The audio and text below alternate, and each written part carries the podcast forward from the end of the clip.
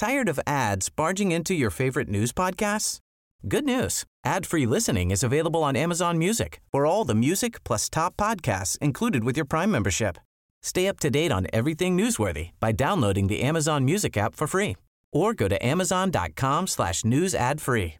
That's amazon.com slash news ad free to catch up on the latest episodes without the ads. Heraldo Media Group presenta la información y el entretenimiento que usted necesita para estar enterado, también en su descanso. Informativo El Heraldo Fin de Semana, con Sofía García y Alejandro Sánchez, por El Heraldo Radio, con la H que sí suena y ahora también se escucha. Hemos recibido una sanción de la Comisión Disciplinaria de la FIFA por los gritos escuchados durante el torneo clasificatorio de la CONCACAF a los Juegos Olímpicos en los partidos de México contra República Dominicana y México contra Estados Unidos. Vengo a presentar a mi hijo que tiene una- un mandamiento judicial, vengo a presentarlo. una cuestión este, legal que se imputa en mi contra y ya lo demás lo dejo en manos de mis defensores y espero que sea un juicio justo porque durante el periodo neoliberal apostaron a destruir a la Comisión Federal de Electricidad para dejarle el mercado de la industria eléctrica a los particulares, sobre todo a las empresas extranjeras. ya no me pueden decir nada. Ya hicimos nuestra tarea, hemos cumplido, seguiremos cumpliendo. Voy a buscar ser el relevo del compañero presidente. No reiniciar la operación del tramo elevado de la línea 12 del sistema de transporte colectivo metro hasta que se lleve a cabo la revisión detallada, nivel 2 y nivel 3 en su caso, y se obtenga el informe de vulnerabilidades correspondientes. Bajó el ritmo de llegada de vacunas. Hay disponibilidad, pero eh, también podemos probar que han llegado menos vacunas. La afición me llevó en volandas en los momentos malos, en los buenos. Y me hubiese gustado ¿no? despedirme en nuestro estadio, en el Santiago Bernabéu. No ha sido así. Pero bueno, a todo esto, gracias al Real Madrid, os llevaré siempre en mi corazón.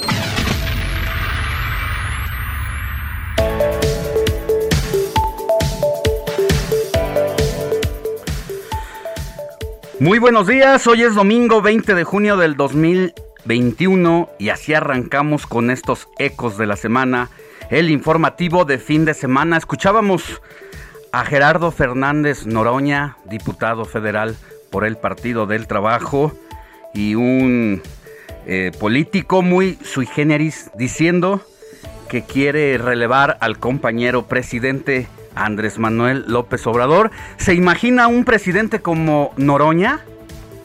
Que se lo encuentre en la calle y que voltee a verlo y que... ¿Qué me ves, hijo? No, o sea, imagínese. O... eh, no, no, no. eh, la verdad es que eh, un, sería impresionante, eh, inédito, tener a alguien así. No voy a opinar. La verdad es que esos son los ecos de la semana. Se vale soñar, eso sí, cualquiera puede aspirar a tener algo mucho más grande de lo que ha tenido en la vida. Ser diputado es que pues ya le ha ido bastante bien a Noroña, ¿no? Le alcanza para, para su Volvo en medio de, de la lucha socialista que, que él pregona, pues no está peleada una cosa con la otra lo dice el buen Gerardo Fernández Noroña. Oiga, muchísima información también.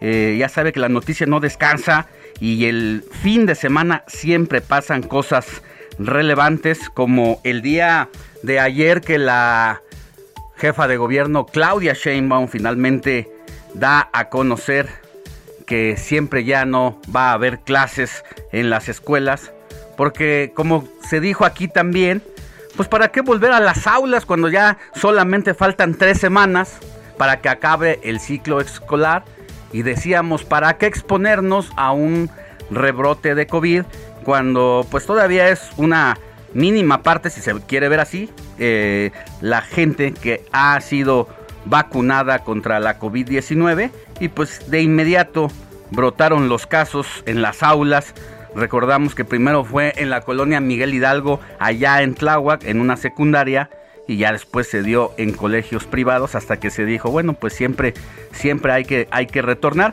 Y esto ocurre precisamente en medio de que el secretario, el subsecretario de salud, eh, Hugo López Gatel, frena prácticamente en el semáforo epidemiológico las intenciones de Claudia Sheinbaum de salir a prácticamente hacer una vida habitual en el color verde del semáforo. Y Gerardo Fernández Noroña junto con otros siete estados de la República dice momento necesitamos irnos para atrás a la luz amarilla porque la situación es que estamos enfrentando un nuevo repunte aunque sea breve pero sí tenemos que tomar las medidas sanitarias. Y por el otro lado, Claudia Sheinbaum dice, bueno, sí, vamos a regresar a partir de este lunes 21 de junio al semáforo color amarillo, pero eso no representa que tengamos que eh, paralizar todas las actividades económicas como se venía haciendo tradicionalmente. Es decir, de alguna manera se altera el semáforo y las, toda la reglamentación en torno a ella porque el semáforo epidemiológico es muy claro. Si hay semáforo verde, hay actividades prácticamente normales, aunque el gobierno de la Ciudad de México había dicho, por ejemplo, restaurantes no pueden estar aún con semáforo verde al 70%, al 100% de su capacidad, sino al 70%. Y hoy Claudia Sheinbaum dice, bueno, pues vamos a tener un color amarillo, pero con actividades prácticamente del color verde. Entonces, aguas ahí porque luego podemos tener lamentaciones. Y en medio de esto viene el gran cuestionamiento. Mire, usted y yo y prácticamente cualquiera de los que nos gusta la música, pues sí, después de tener un año y medio prácticamente confinados, encerraditos, viendo solamente los videos por YouTube u otras plataformas digitales, pues a uno ya se le antojaba y ya era necesario prácticamente ir a un conciertito de la música que le guste, puede ser de rock, de cumbia, de salsa, de lo que sea. Bueno, pues en estas semanas ya estaban programados más de 40 conciertos musicales.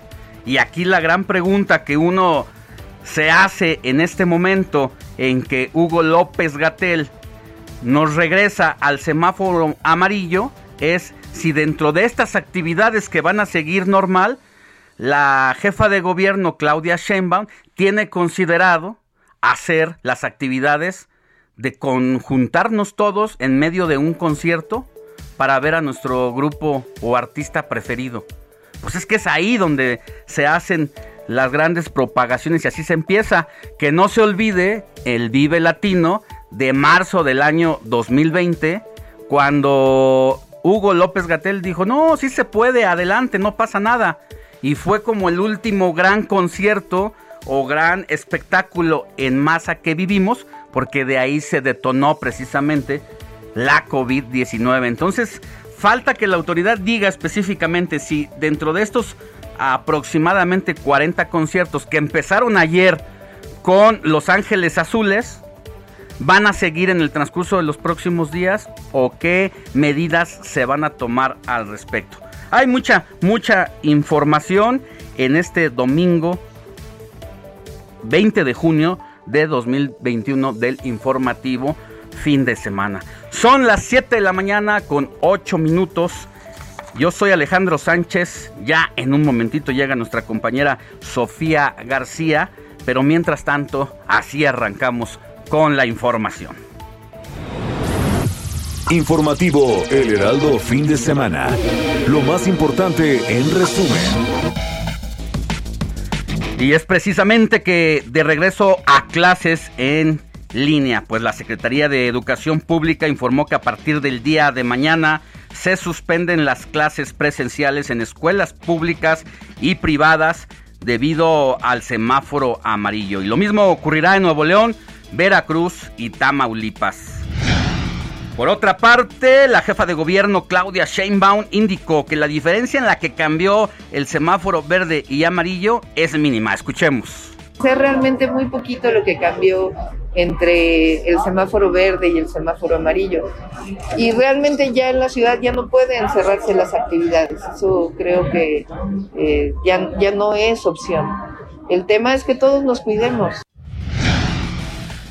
Mire, después de que se entregó ante la justicia Diego Elguera, acusado de tentativa de feminicidio contra Fernanda Poli Olivares y Fernanda Cuadra, ya se encuentra en prisión preventiva oficiosa en el reclusorio Oriente, donde será dictaminado por un juez, mientras que su defensa solicitó la duplicidad del término constitucional, por lo que su situación jurídica se va a resolver el próximo jueves en la audiencia de continuación que iniciará a las 11 de la mañana.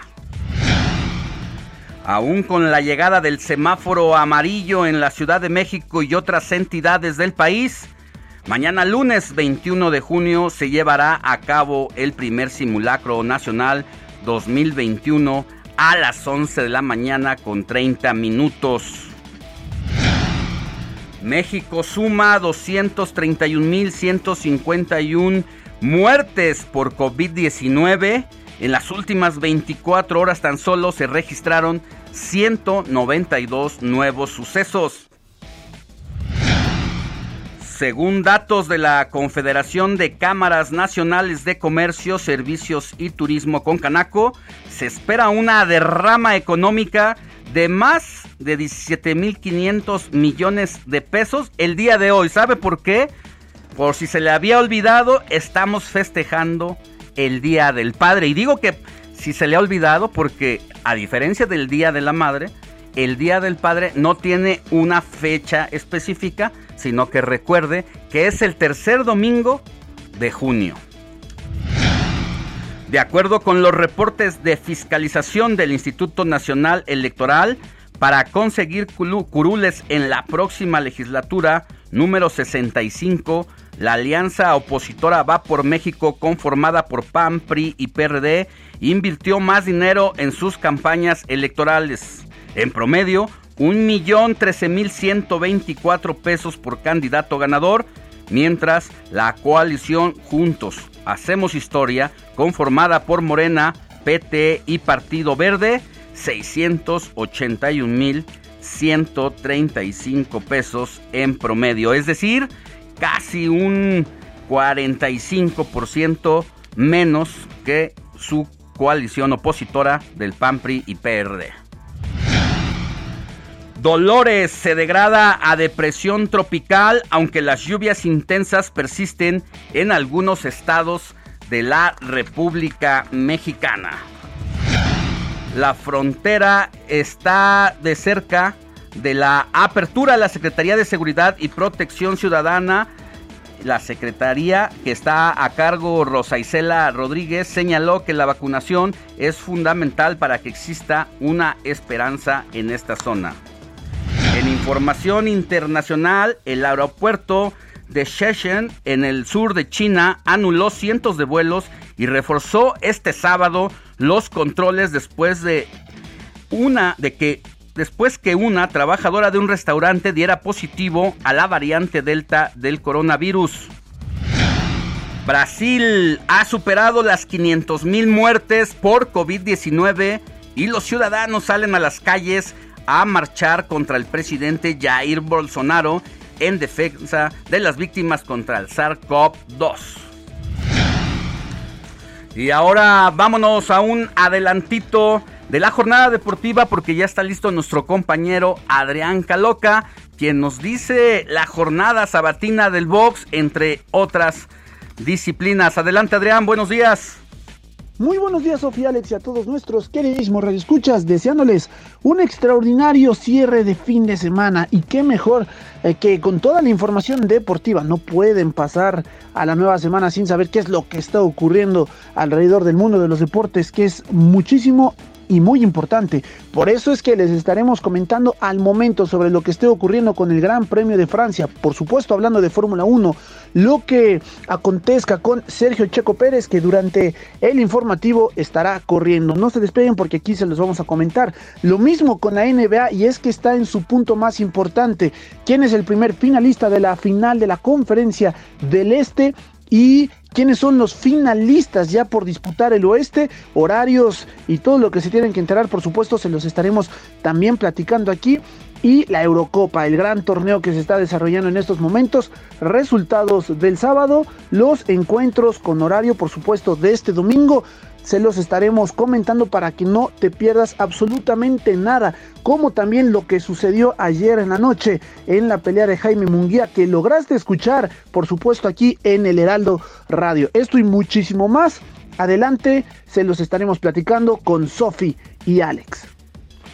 Muchas gracias, mi querido Adrián. Más adelantito volvemos contigo y ahora, mientras tanto, pasemos a los festejos de este domingo 20 de junio con Moni Reyes que nos va a decir de quién es el santo oral de hoy.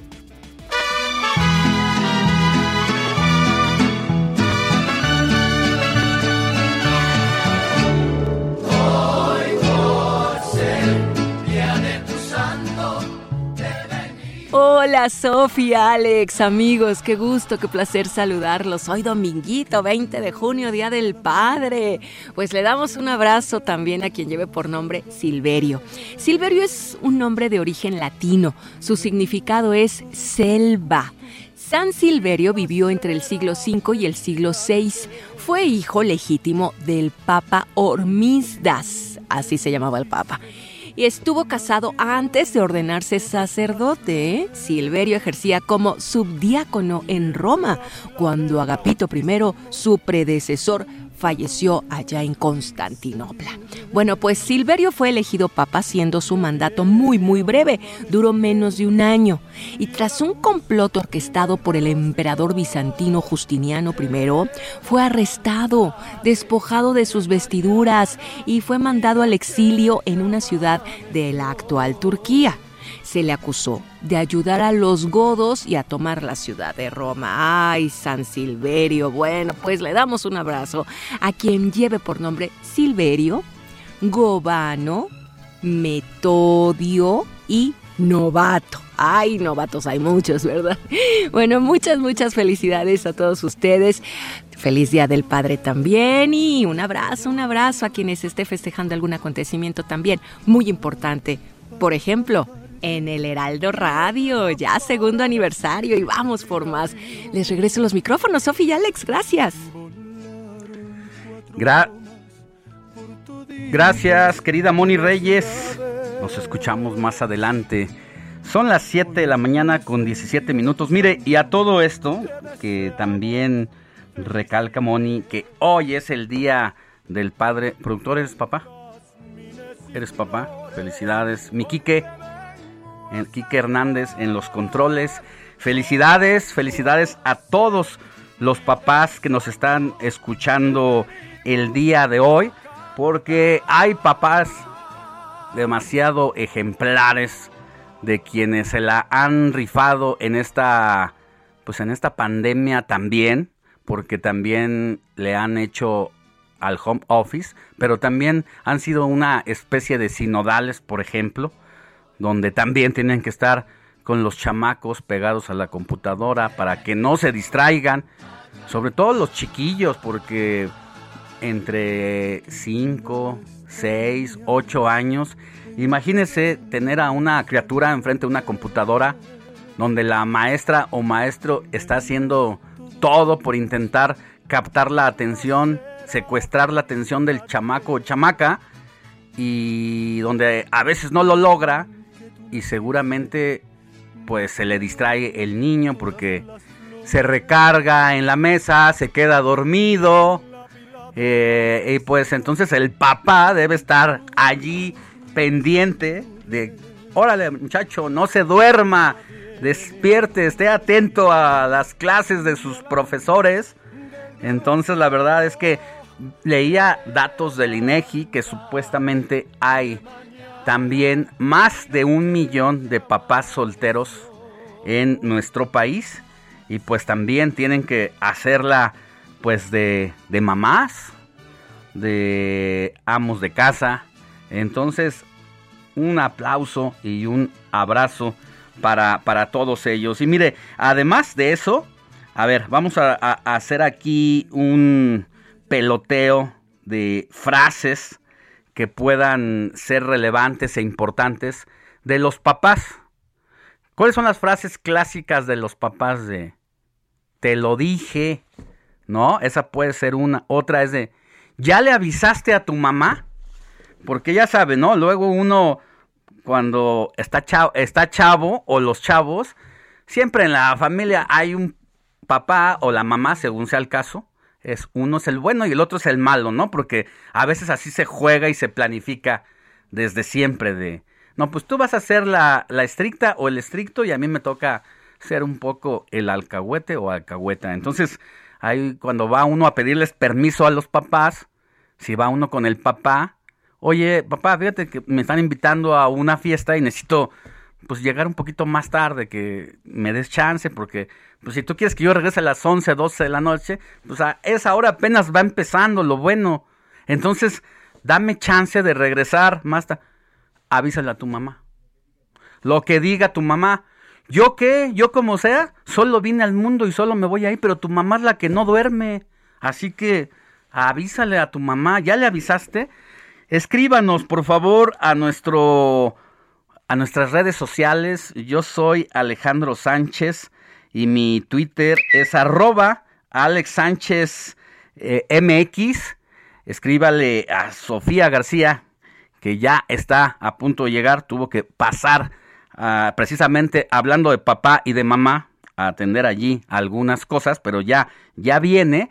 Y eh, también ella, su Twitter es arroba Sofía García MX y le vamos a dar también el WhatsApp del informativo de fin de semana, que es el 55 91 63 51 19, para que nos aporte esas frases gloriosas, ya sea que usted se las diga a su chamaco o que de chamaco se las haya dicho su papá.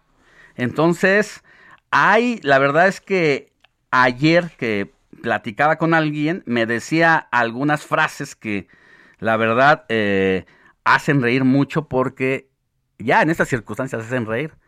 Cuando uno está chavo y está frente a la autoridad de paterna, pues más que reír a veces dan corajes, da coraje y da, da ganas también a veces de, de decirle, papá, no, pero eso siempre hay que, hay que respetar a la figura paterna porque son los que se preocupan por uno y al final de cuentas debe, debe, haber, auto, debe haber una autoridad allí que nos cuide. Mire, vamos, vamos a escuchar esto. Bailamos, cantamos, hicimos de madre.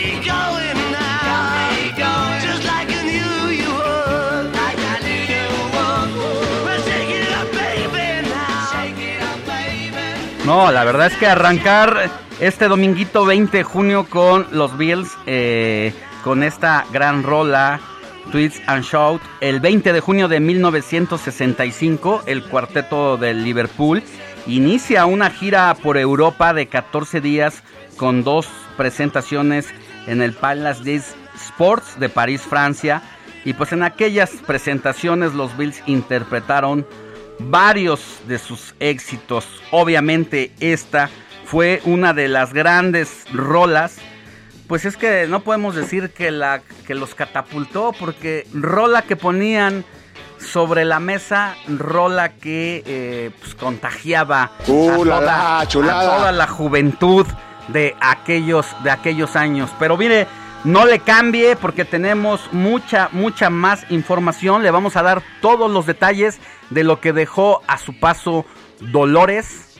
Son las 7 de la mañana con 24 minutos, casi 25. Vamos a una pausa y volvemos con más y lo dejamos aquí con la gran banda Los Bills.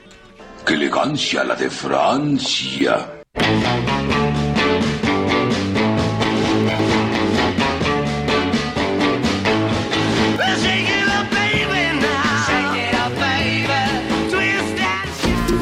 La noticia no descansa. Usted necesita estar bien informado también el fin de semana. Esto es Informativo El Heraldo Fin de Semana. Informativo Heraldo Fin de Semana. Regresamos.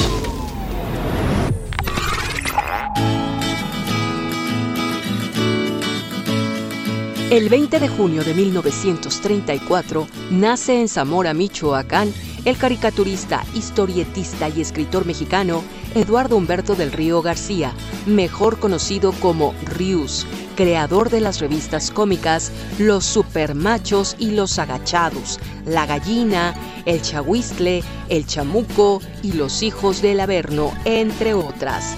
Fue activista político de izquierda y sus obras son críticas al neoliberalismo mexicano, a la política estadounidense y a la Iglesia Católica. Colaboró en la revista Proceso y en varios periódicos como Ovaciones, La Prensa, La Jornada, entre otros.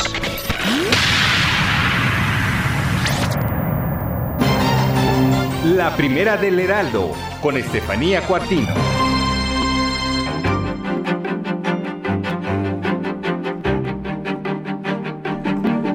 Estefanía Cuartino, buenos días. Dinos qué nos dice hoy la primera plana del Heraldo. Buenos días. Hola, buenos días, Sofi, Alex y a todo el auditorio. Esta es la primera plana del domingo 20 de junio. Aliancistas gastaron más en campaña. Cada ganador de la coalición PAN-PRI-PRD erogó un millón en promedio. Los de Morena y Partido Verde de México, 681 mil. Y son papás solteros, 1.350.000 eh, personas en México y 93% de ellos viven con su pareja. Agilizan vacunación para reabrir la frontera. La secretaria eh, Rosa Isela Rodríguez señaló que la vacunación es fundamental para que esto ocurra. Honores del presidente a López Velarde en la ceremonia por el centenario luctuoso del poeta zacatecano Ramón López Velarde. Estuvo ahí el presidente López Obrador. Y regresan alumnos a clases en línea. La medida aplica para escuelas públicas y privadas en la Ciudad de México. Y solo seis rounds aguantó el polaco. Jaime Munguía, gana en el inicio de la transmisión de Ringside aquí en el Heraldo Radio. Hasta aquí la primera plana. Buen día. Gracias, Estefanía.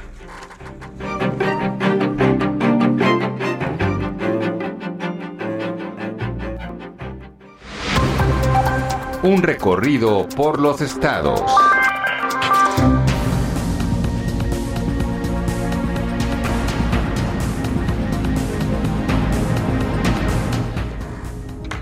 Siete de la mañana con 33 minutos, hora del centro del país y vámonos a nuestro recorrido por todo el país. Arrancamos en Colima con Marta de la Torre, que bueno, pues allá Dolores, esta tormenta tropical ya se degradó. Cuéntanos de qué se trata, Marta. Muy buenos días.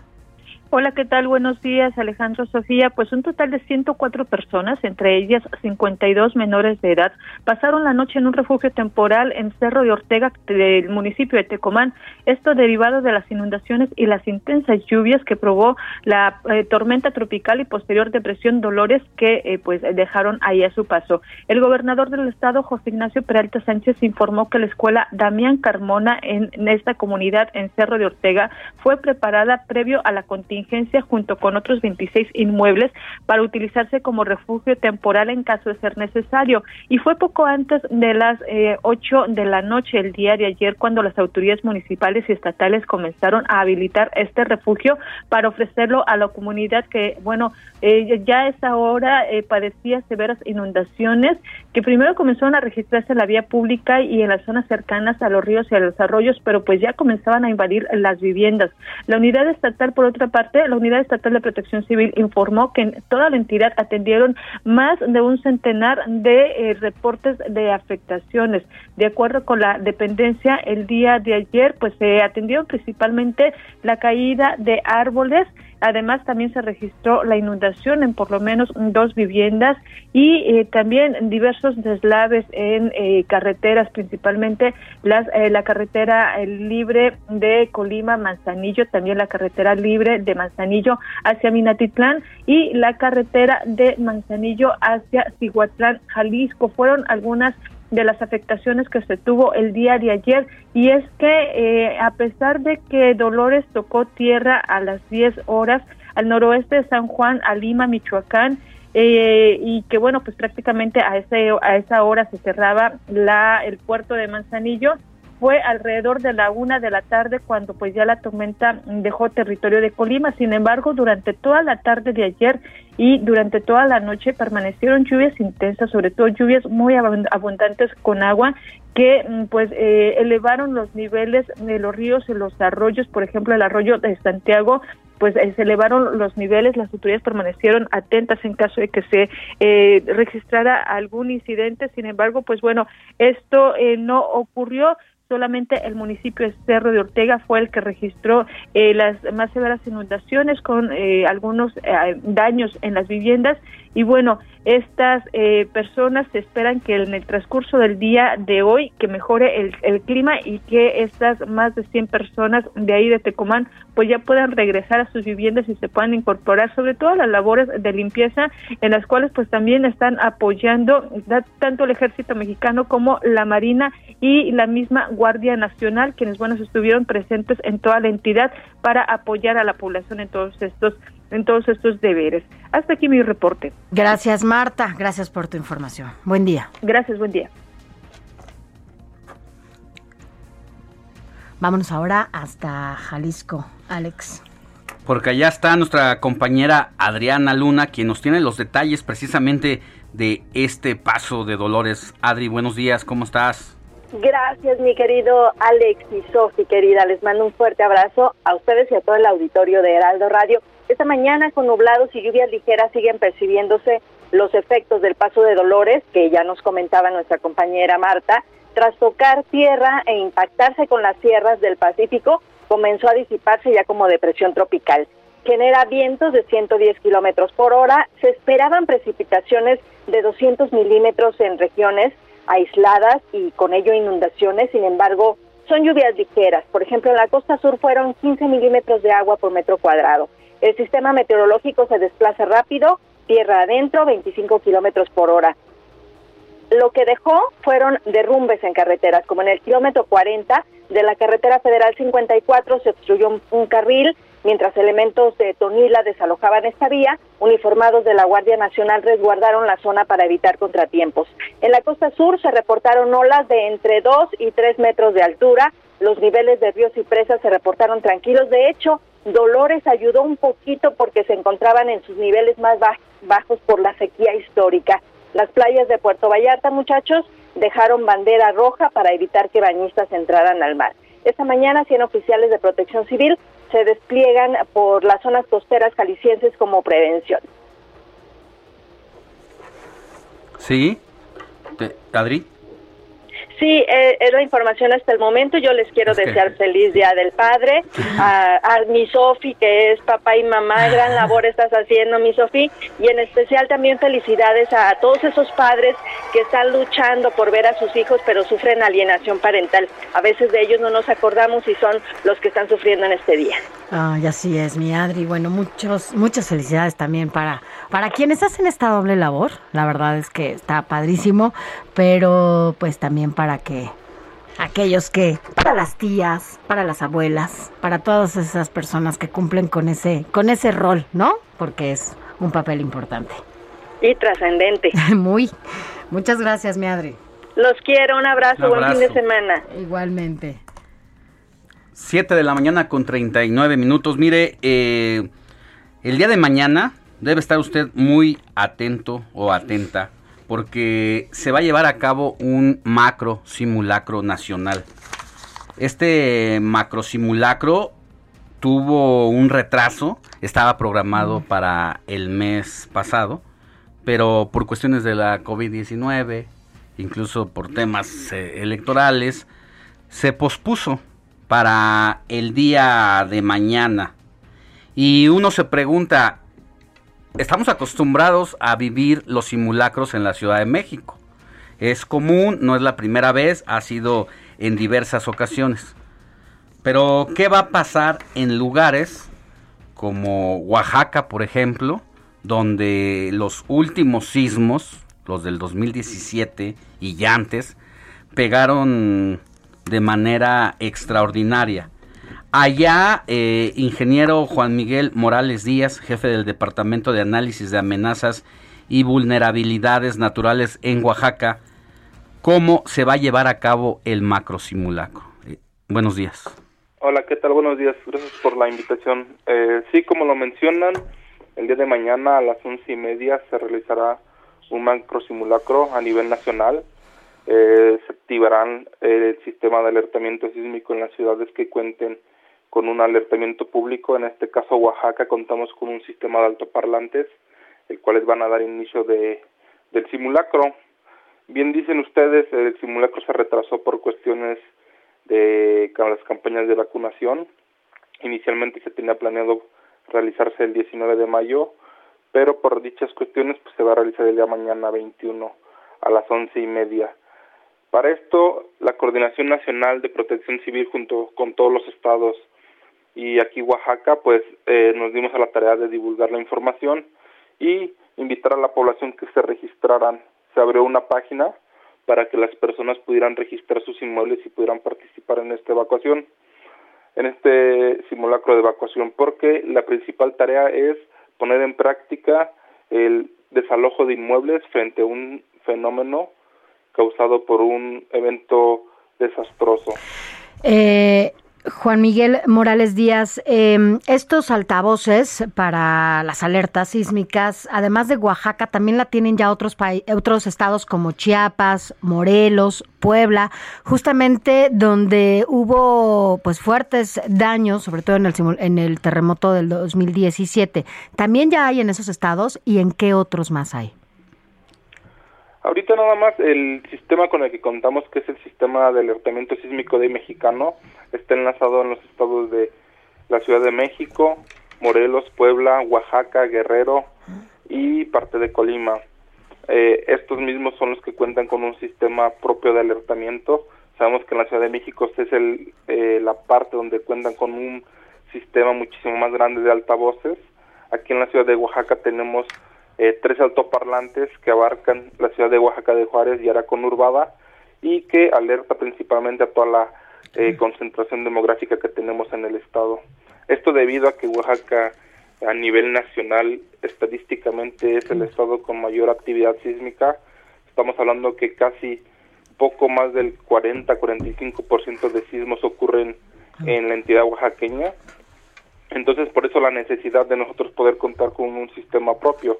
Y como bien lo mencionaron, eh, prácticamente los últimos sismos grandes que han ocurrido eh, en el país pues, han sido cercanía con el estado de Oaxaca y sabiendo que este ha sido de, de los que ha sido eh, mayormente afectados tanto en pérdidas humanas como en pérdidas materiales. Sí, porque la verdad es que, no sé, díganos usted si antes del 2017 ya se hacían estas actividades o es a partir justo de, de 2017 por la intensidad. Yo creo que en la historia reciente Oaxaca nunca había sido tan azotada de esa forma. Me tocó hacer la cobertura por allá y era impresionante ver pues el tipo de arquitectura eh, devastada en todos los sentidos por este pues mega sismo. Sí, Sí, claro. Eh, los simulacros se hacían de forma anual, el que tenemos ya contemplado que era el 19 de, septiembre en conmemoración al sismo del 85, pero realmente nada más se llevaba como un ejercicio. Eh, la población estaba tan acostumbrada a la actividad sísmica en las zonas, en las regiones del istmo y de la costa, eh, que prácticamente los sismos era algo del día con día, ¿no?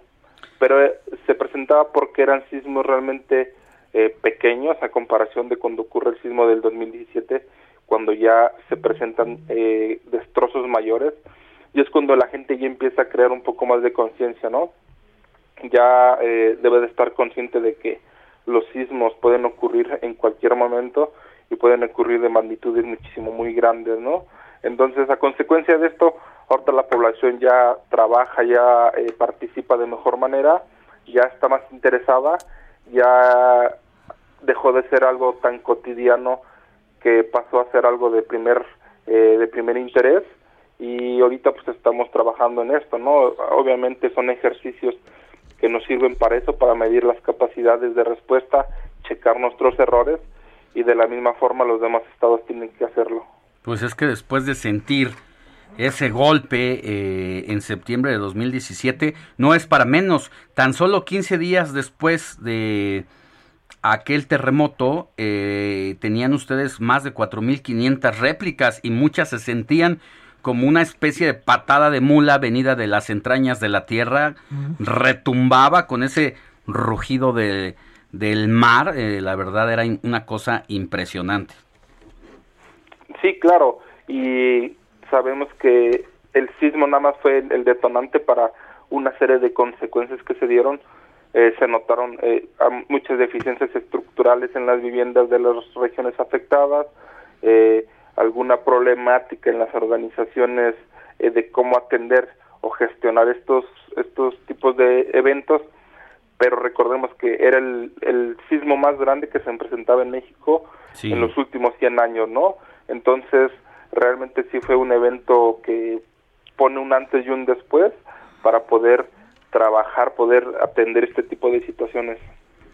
Así es. Eh, Juan Miguel Morales Díaz, jefe del Departamento de Análisis de Amenazas y Vulnerabilidades Naturales en Oaxaca. Muchísimas gracias. Bien lo dice usted, este asunto del terremoto visibilizó muchas cosas.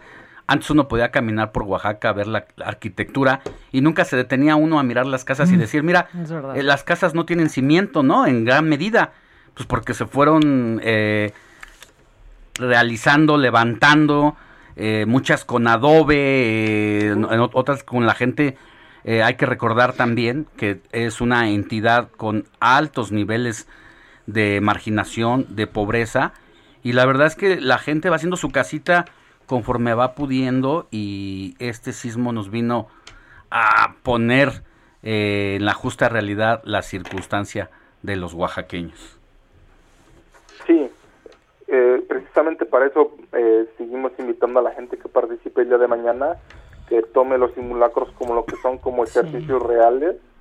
Obviamente van a tener siempre ciertos números de errores, no va a salir 100% eh, perfecto, pero la intención es eso, ¿no? Que participe la población. Les repito, el simulacro va a empezar a las once y media, van a ser a nivel nacional aquí en Oaxaca. Nuestro sistema de alertamiento se va a activar y pues que la gente la población en general participe. Pues muchas gracias, que tenga buen día Juan Miguel Morales Díaz y ojalá los oaxaqueños que sabemos nos están escuchando allá en nuestra frecuencia hermana del Heraldo Media Group eh, estarán atentos a mañana a las 11.30 de la mañana para estar pendientes de este llamado al ejercicio cívico y estar preparados ante cualquier contingencia. Buenos días. Gracias, buenos días. Así es, que sea un ejercicio cívico en el que todas y todos participemos. Es importante tomarlo en serio y no como antes. ¿Se acuerda? Justamente ese 19 de septiembre del 2017 eh, se llevaba a cabo un simulacro antes del terremoto de, de la una de la tarde y todo el mundo iba tan apático, salía, le daba flojera. Bueno, hay que tomarlo en serio. Es un ejercicio que debemos hacer todos. Y bueno, vámonos a la Ciudad de México, acá en la capital del país, porque, bueno, pues hubo ya suspensión de clases por este retroceso en el semáforo epidemiológico a color amarillo. Carlos Navarro, ¿cómo estás? Cuéntanos. Buenos días, Alejandro Sofía. Les saludo con gusto a ustedes al auditorio y comentarles que las clases presenciales en la Ciudad de México fueron suspendidas tras el regreso al amarillo del semáforo epidemiológico. Ayer, la Autoridad Educativa Federal de la Ciudad de México informó a las comunidades escolares sobre la suspensión de las actividades presenciales en las escuelas públicas y privadas de educación básica, normal y actualización del magisterio de la capital del país. Y es que recordemos que eh, las clases presenciales en la Ciudad de México habían regresado un día después de las elecciones, el 7 de junio, y se contemplaba que eh, bueno, el nivel de la Ciudad de México son 4.002 escuelas con una matrícula aproximada de 1.5 millones. El regreso había sido voluntario y a la fecha ya sumaban ocho casos positivos de COVID en seis alcaldías como Tláhuac, Iztacalco, Magdalena Contreras y Gustavo Amadero. Sin embargo, dos semanas duró esta situación de las clases presenciales en la Ciudad de México. Incluso ayer la jefa de gobierno, Claudia Sheinbaum, eh, le preguntamos sobre esta situación y así nos respondió. Escuchemos. Ellos hablan de una de regreso a actividades comunitarias. Eh, no es que se cierren las escuelas, sino es una manera distinta. Entonces, eh, pues ellos son los que dictan estas medidas. Capitalina, en el caso de, por ejemplo, el Instituto de Educación Media Superior de la Ciudad de México, Los Pilares, o también el Instituto Rosario Castellanos. En estos eh, institutos sí se van a continuar las clases presenciales, pero con las medidas sanitarias. Escuchemos. Eso implica que Pilares, y Rosario Castellanos van a seguir. Van a seguir. No, no, es como en la CEP. No, es con sana distancia, pero tenemos ya que entrar a un proceso distinto, cuidándonos. Ayer incluso la jefa de gobierno, Claudia Sheinbaum, decía que ya no se podría eh, cerrar actividades y tendrían que ser diferentes hace un año cuando no había vacunas. Es decir que, bueno, al menos en educación básica, las clases presenciales se suspenden y 4.002 escuelas simplemente no pueden tener labores en las aulas. Alejandro Sofía, la información que les tengo. Gracias, Carlos. Bueno, pues les duró muy poco este regreso a clases a las aulas, ya lo decíamos aquí en este espacio, era innecesario, fueron dos semanas nada más y estamos básicamente a tres semanas máximo de que concluya el ciclo escolar, Carlos. Es correcto, era innecesario, todos sabemos y todos pasamos por esos tiempos cuando sabíamos que el último mes simplemente ya no se hacía nada, los maestros nos pedían un resumen de una lectura de 20 hojas. Ah. Y bueno, pues ahí está, ahí está la situación de, lo que se está dando aquí en la Ciudad de México en las aulas. Así, es. gracias, querido Carlos. Y mira, mira, Sofía, uno justamente aquí en esta mesa lo dijimos más de dos veces, que qué necesidad había de volver a las aulas cuando estábamos a tres semanas de que concluyera el ciclo escolar. Eh, uno no tiene que ser especialista, epidemiólogo ni científico, simplemente para usar la lógica elemental de la información, donde estás viendo que Campeche, que fue el modelo, que una especie de probeta eh, que se tomó como ensayo en todo el país, porque fue donde primero se vacunó a los profesores para que los chamacos pudieran regresar a las aulas. Y cuando estuvieron unos días, em, empezó eh, una especie de pues propagación del coronavirus en las aulas. Y cuando ellos dieron un paso para atrás, nosotros estábamos yendo a mandar a los chamacos a las escuelas a tres semanas de terminar el ciclo. Escuelas que además no tenían agua potable. No estaban preparadas. Tenían daños, tenían hongos, tenían lama en sus pisos, en sus paredes, porque estuvieron un año y cuatro o un año cinco meses sin estar utilizados. No había condiciones, pero ¿sabes qué?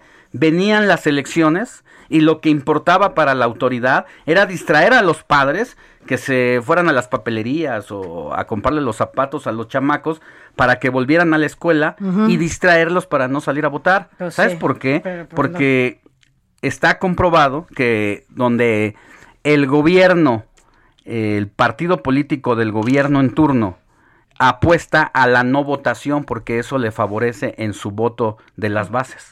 Entonces no le conviene que vayan a votar porque ellos garantizan su votación. Uno lo dijo hasta el cansancio en esta, en esta mesa, en estos micrófonos, y pues era lo que se interpretaba y hoy pues prácticamente nos están dando la razón de que así jugaron. Así es, los niños van de regreso, pero a su casa, ahí se quedarán a tomar las clases y además, bueno, pues a nada ya de que concluya el ciclo. Veamos cómo sigue esta propagación. Usted no puede bajar la guardia porque además el próximo ciclo arranca por agosto más o menos y no sabemos tampoco si los niños tendrán o habrá las condiciones, como dices, de que los niños regresen a las aulas. A ver, no están ni siquiera preparando las escuelas, la infraestructura está deteriorada, no hay posibilidad de que vayan los niños de nuevo a su salón de clases porque no tienen ni agua. No hay la posibilidad de que vayan a un salón de clases cuando no están preparados. La Secretaría de Educación Pública ni siquiera se ha tomado la molestia en este tiempo de prepararse para que las cosas sean distintas. Al contrario, ¿no? Así es, mi querida Sofi, eh, así están las cosas y pues vamos a tener que esperar y la autoridad a ponerse las pilas para el próximo regreso a clases que todavía hay condiciones. Nosotros vamos a una pausa y volvemos con las frases típicas que dicen Di una, los papás. Di una, di una, di una. Te lo dije. Vámonos a pausa. Relajados, relajados, relajados. Nada cambiará. Estaremos siempre juntos. Todo el tiempo sin parar. La noticia no descansa. Usted necesita estar bien informado también el fin de semana. Esto es Informativo El Heraldo Fin de Semana. Informativo Heraldo Fin de Semana. Regresamos. Noticias a la hora. Heraldo Radio le informa.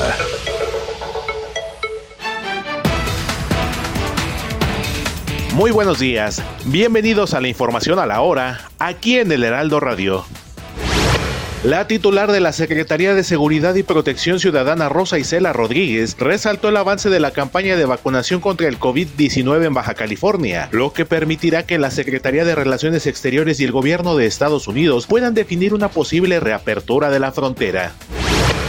La Secretaría de Salud dio a conocer que desde el inicio de la campaña de vacunación contra el COVID-19 el 24 de diciembre de 2020 se han aplicado 39.623.088 dosis, lo que significa que se ha inmunizado al 31% de la población mayor de 18 años en el país.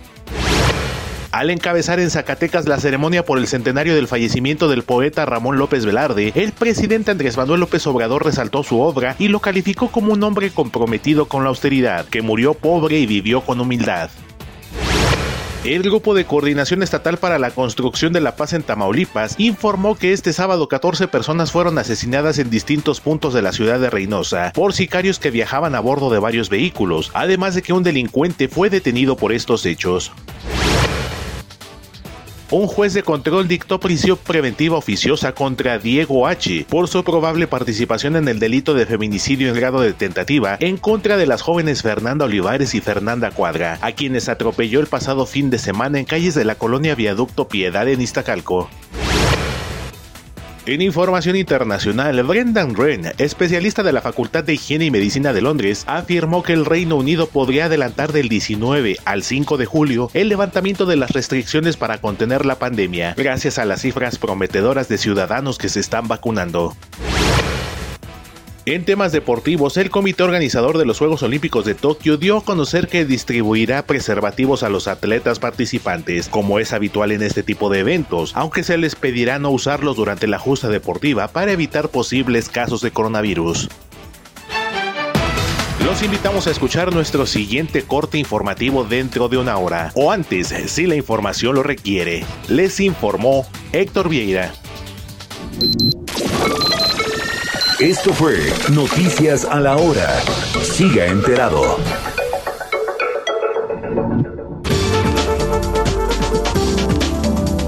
Escríbanos o mándenos un mensaje de voz al WhatsApp del informativo de fin de semana 5591 635129.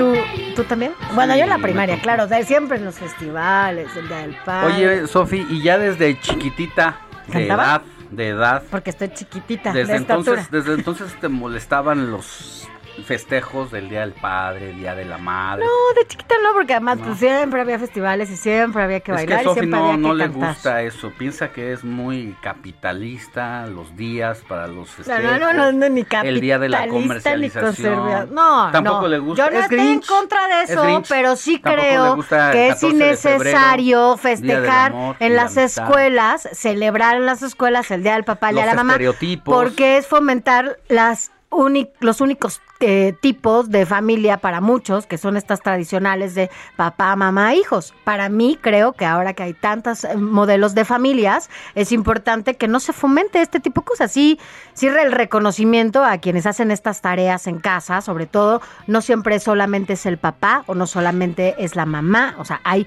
muchas redes de apoyo en casa, como las abuelitas, como las tías, los También hay día del abuelo. primas, primos, No hay día del quienes te ayudan a las tareas del Día del hogar primo y que son diferentes tipos de familia y no no se celebra el día del tío, no de la tía, dime dónde. No, y pues yo sí creo que no. Ya. Todavía sigue la manipulación. Conservadora, ¿cómo me dijiste? No, jamás. Capitalista. No, no, yo no te di- ¿O yo cómo no- me dijo? Yo no puse ¿Sí o no, es- que, que dijo capitalista? Claro que sí. ¿Ve? Te- claro mira, que sí, dijo Tengo Quique. todo. No, eso lo dijo tu presidente. y Ah. ya- pero yo tengo otros datos. también, ¿eh? Te voy a decir una cosa. Te voy a decir una cosa. Puedo tener todo menos ponerte adjetivos. Y te lo voy a decir. Ahí, sí, sí, sí. Regrésale Si y me dijo ahí, capitalista. Jamás Regrésale. dije, jamás dije yo que eres capitalista. Productor, ¿sí o no dijo que era capitalista? Fíjate lo, que, fíjate lo que dije. Y ahí está el público y ahí está ahorita eh, Grábelo, el audio. Yo dije que no te gustaba porque considerabas que era un día del que donde se fomentaba el capitalismo. Ah, ya no es lo mismo. Pues una cosa es ser capitalista y No, otra pues, anticapitalista. son no dos, son ser, los dos ya no extremos. puede ser. Bueno, ya dije por qué no estoy a favor de, de que se celebren estas, estas fechas así en las escuelas, tan de forma tradicional, porque hay otros tipos de familias y no precisamente, y más ahora. Antes yo me acuerdo en la escuela, en la primaria, seguro, cuando los papás estaban divorciados, bueno, ¿no? Era así como, no, como este, los papás de Juanito o Juanita están divorciados. Hoy, pues hoy es más común que los papás se separen, además es muy sano cuando ya no hay una buena relación. Hay hasta para tirar para arriba. De abuelo, ni aguanta nada. Ay, mira, O, Jole, ni me hagas A hablar, ver, Sánchez. a ver, lo que yo digo es, si se separan las, los matrimonios hoy a los seis meses que dicen los abuelos. Que está bien. Que no aguantaron Ah, nada. sí, los abuelos. Andas muy eh, de- desorientada en captar los comentarios que yo estoy diciendo hoy. Estoy Eso, molestando, Sánchez. Oye, Pero bueno, vamos a ver. Vamos a ver mensajitos. mensajitos de los papás. ¿Qué dicen? a ver, tú di. A tu edad yo ya trabajaba. ¿Crees que el dinero nace en maceta? Ajá. ¿Y ese cabrón quién es? Sánchez. Pídele permiso a tu mamá, que ya habíamos dicho. ¿Cómo se echan la pelotita, va? Desde ¿Y eso cuánto me va a costar? Otra, Sofía. Ah, no, es que yo no tengo frases. Yo todavía. soy tu padre. Y te callas. ¿Qué crees? ¿Que te mandas solo? ¿Eso es lo que te enseñaron en la escuela? Yo solo quiero lo mejor para ti.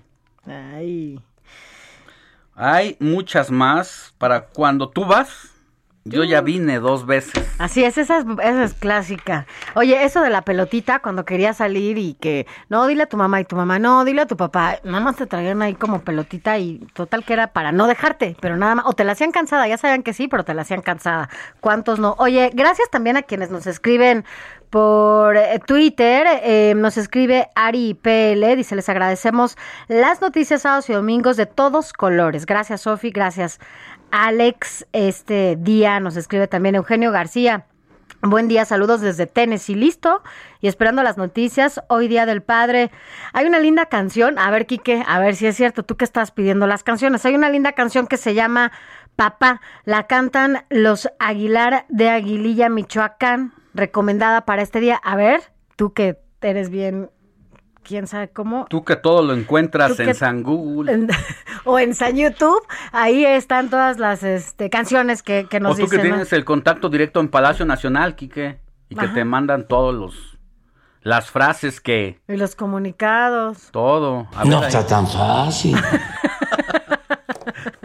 Oye, ¿Qué haríamos sin ti, Quique? No, pero bueno, llámenos, compártanos La que cuáles sigue, son. por favor. la- cuáles son esas eh, eh, frases que usted ha escuchado de papá o cuáles dice ahora usted como papá, ¿no? Porque cuáles son esas frases que usted ahora repite, porque todos decimos que ay, cómo nos decían, pero ahora las repetimos. La verdad es que no se nos escapa ni una. Escríbanos a nuestras redes sociales. Recuerde, yo soy Sofía García, mi Twitter arroba Sofía García MX. Yo soy Alejandro Sánchez, mi Twitter, arroba Alex Sánchez MX. Y recuerde que nos está escuchando a través del Heraldo Radio en todas sus frecuencias. Gracias por continuar con nosotros. Y mire, vámonos a otros temas porque pues varios estados, son siete estados y la capital del país las que tuvieron un retroceso en el semáforo epidemiológico. Ahora ya estaban en verde, pasaron a amarillo, un pasito atrás. Pero para saber y hablar de este repunte en los diferentes estados, agradecemos que esté con nosotros a quien cree.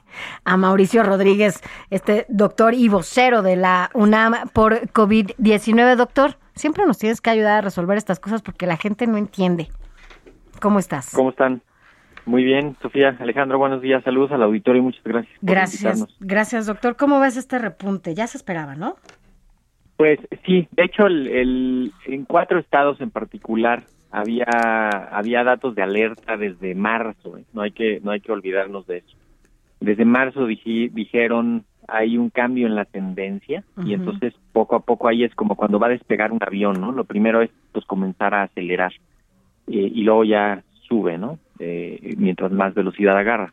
Aquí lo que ha ido pasando es eso, ¿no? Las, la- se aceleraron las epidemias, sobre todo en Quintana Roo, que luego se pasó a Yucatán, y en Tabasco también aumentó, y, Baja California Sur, ¿no? Básicamente a expensas de La Paz y Los Cabos.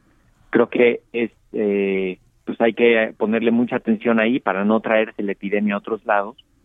Y lo de la Ciudad de México eh, obedece a varias cosas, principalmente a reaperturas, ¿no? Desde, desde hacía varias semanas habían vuelto a reabrirse, a aumentarse los aforos, eh, vino lo de las elecciones, lo de los cierres de campaña antes, luego lo de las elecciones, eh, y, y después pues más movilidad, ¿no? Entonces se van juntando eh, estas pues, estos eh, acontecimientos y se, se van produciendo contagios y los están detectando muy a tiempo con uno de los indicadores más sensibles del semáforo y entonces eso inmediatamente lo manda amarillo y eso hace que nos frenemos. Para eso son los semáforos. ¿no?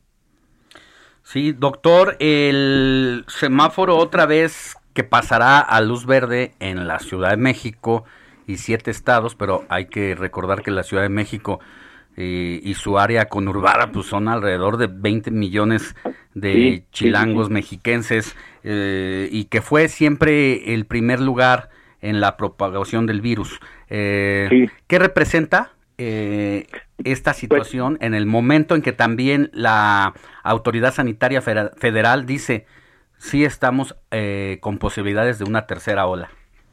Sí, de hecho el, el- la epidemia muchas veces ha estado, de hecho casi todo el tiempo ha estado alimentada principalmente por el área metropolitana de la Ciudad de México, ¿no? Por, por específicamente la Ciudad de México y los municipios conurbados del estado. Entonces, es, es la zona de más riesgo, ¿no? Por la densidad poblacional, por la conectividad, por la movilidad. eh, es, es una zona de riesgo eh, muy alto, ¿no? Hemos tenido la, la, la peor epidemia, la hemos tenido aquí, ¿no?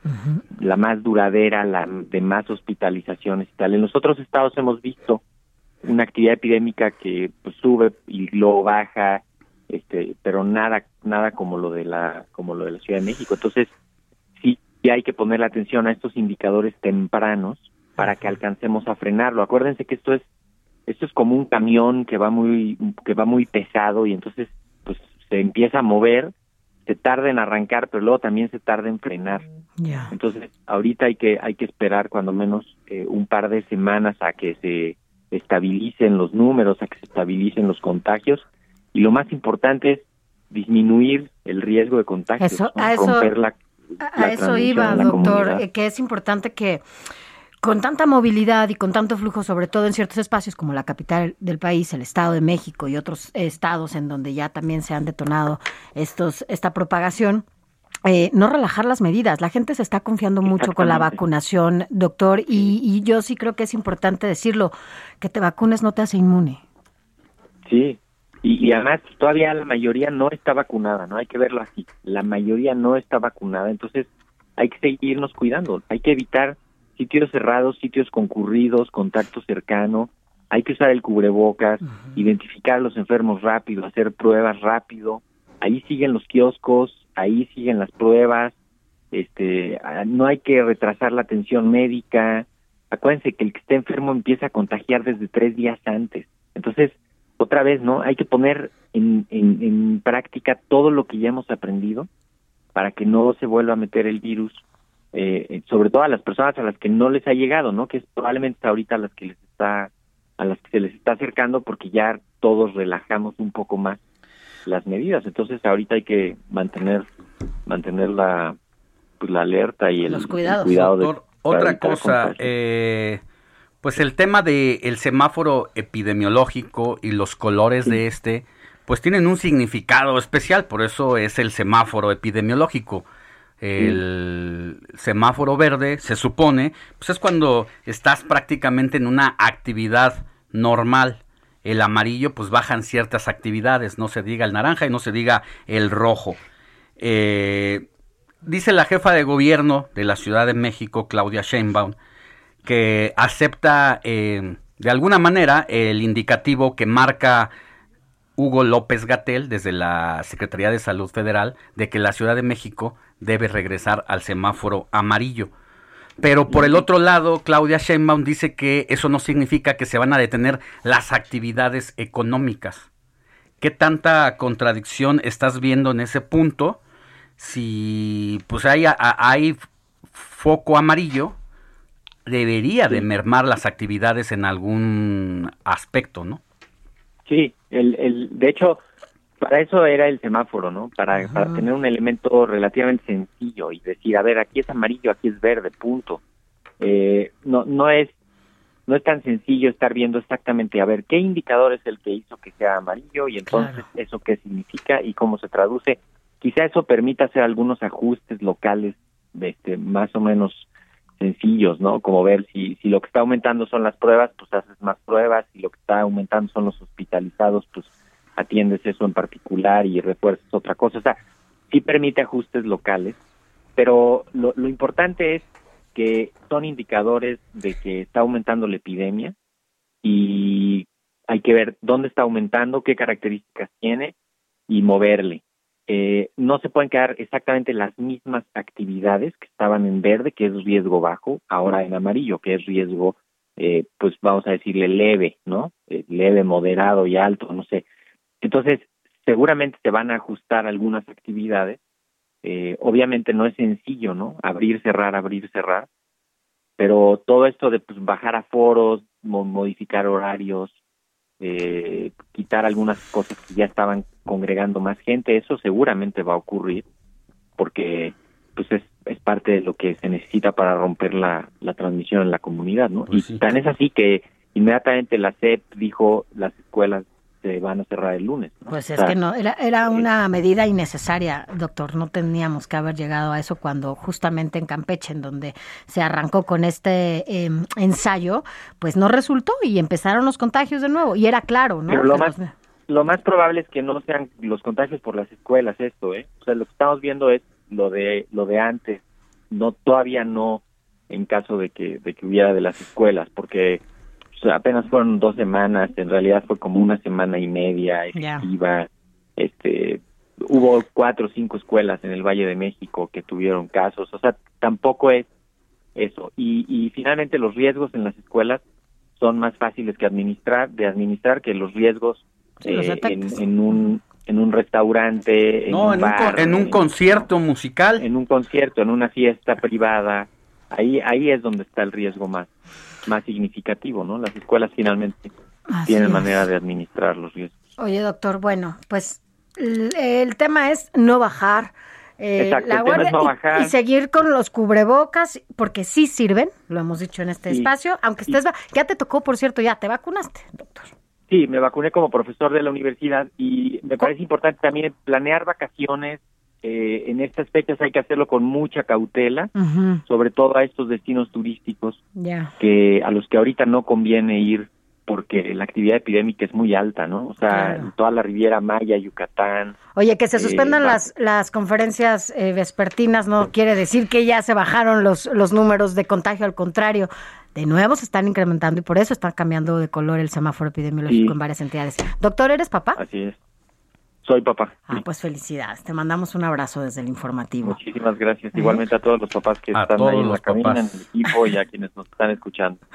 Muchas gracias. Un abrazo desde acá y Un abrazote, buen día. a cuidarse. Gracias, doctor Mauricio Rodríguez, vocero de la UNAM para el COVID-19. Nos habló sobre el tema del repunte en distintos estados del país, entre ellos la Ciudad de México y lo que representa el tema del color Sí, amarillo, que pues sí se deben de relajar algunas actividades, a pesar de que esto rompe otra vez la cadena productiva económica que uno sabe que pues es necesario esto eh, llevar el sustento Y de todo lo que se, justo, ¿no? Todo lo que se desprende. Es- Mire, es si usted es cuidadoso, yo de verdad insisto mucho en esto, es si usted, yo y toda la gente em, es cuidadosa en- con el uso del cubrebocas, con el lavado de manos, con todas estas cosas, independientemente de la vacunación, de verdad vamos nosotros como sociedad a provocar que efectivamente se lleve a cabo esta reactivación económica. De lo contrario, solo lo que estamos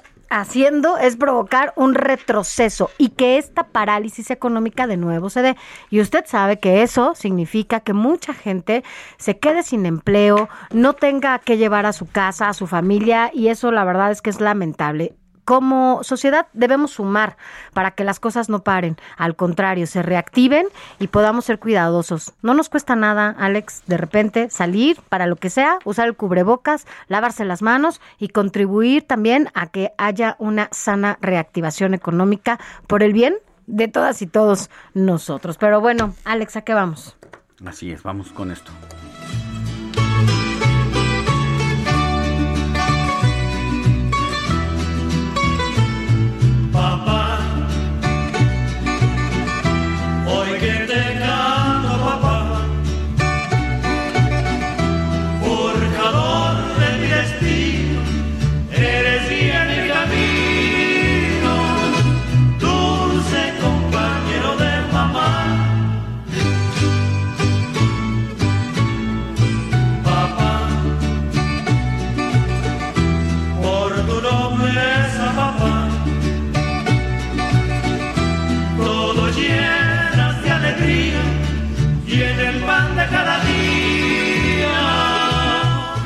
Está Eugenio García, esta canción que nos pedías justamente papá y la cantan los Aguilar de Aguililla allá de Michoacán. Así que bueno, concedida. Aquí está tu recomendación del Día del Padre. Y mire, este 2021, el Día del Padre se celebra hoy, domingo 20 de junio, en México y en la mayoría de los países de América Latina, siguiendo la tradición de festejar a los papás el tercer domingo de este mes. Si bien en la Edad Media esta celebración se festejaba el 19 de marzo, el día de San José, porque él fue el padre putativo de Jesús, la fiesta actual se originó a principios del siglo XX y como sucede a menudo, existe una disputa por la autoría de esta celebración. Así es, como casi siempre está. Pues la historia detrás del origen del Día del Padre, el origen de esta fecha, se remonta justamente en 1910, cuando una mujer llamada Sonora Dodd, que vivía en Washington, escuchó un discurso dedicado a las mamás por ser el Día de las Madres, pero de inmediato pensó que debería existir también una celebración para los padres, ya que ella y sus hermanos habían sido criados por su papá justamente cuando él enviudó. Y justo Sonora, allá en el estado norteño, se comenzó a difundir la idea a través de una campaña en la que se unieron varias congregaciones religiosas y gracias a los esfuerzos el primer día del padre se llevó a cabo en Spokane, Washington, el 19 de junio de 1910 y Dodd siguió promoviendo la fecha para que se festejara a nivel nacional pero para esto pasaron varias décadas y fue hasta 1966 cuando el presidente Johnson proclamó que el Día del Padre se celebrara el tercer domingo. Así es, y bueno, acá en México, sin duda el Día del Padre se festeja pues con influencia de Estados Unidos, como nos lo platicas Alex, y al igual que nuestro vecino del norte, lo celebramos cada tercer domingo del mes de junio en nuestro país. Bueno, la primera vez que se celebró el Día del Padre fue en los años 50 y allá en las escuelas. Y bueno, pues todavía lo seguimos haciendo, pero ahora con medidas, ¿no? Sanitarias. Así que bueno, si usted va a salir a celebrar o va a reunirse en casa, no deje de lavarse las manos y usar cubrebocas, ¿no? Nosotros vamos a una pausa y volvemos con más información. Le vamos a decir todo sobre las nuevas paternidades, porque vamos a hablar con Mauro Antonio Vargas, sociólogo y fundador de Asociación Género y Desarrollo Gendes. Pausa y volvemos con más. forjador de mi destino, eres guía en el camino, dulce compañero de mamá. La noticia no descansa. Usted necesita estar bien informado también el fin de semana. Esto es Informativo El Heraldo Fin de Semana. Informativo Heraldo Fin de Semana. Regresamos.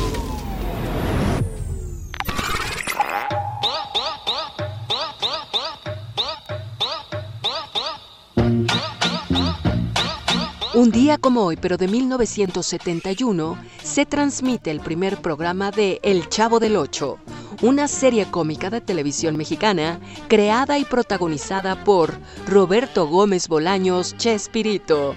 El origen de dicha serie surgió de un sketch escrito por el mismo Roberto Gómez para el programa Los Chifladitos, en donde un niño de 8 años de edad discutía con un vendedor de globos. Al ver la aceptación del público televidente, surgió la idea de crear otros personajes teniendo como escenario principal una vecindad. A dos años de su creación, el éxito de El Chavo del Ocho empezó a transmitirse en varios países de Hispanoamérica, logrando altos índices de audiencia.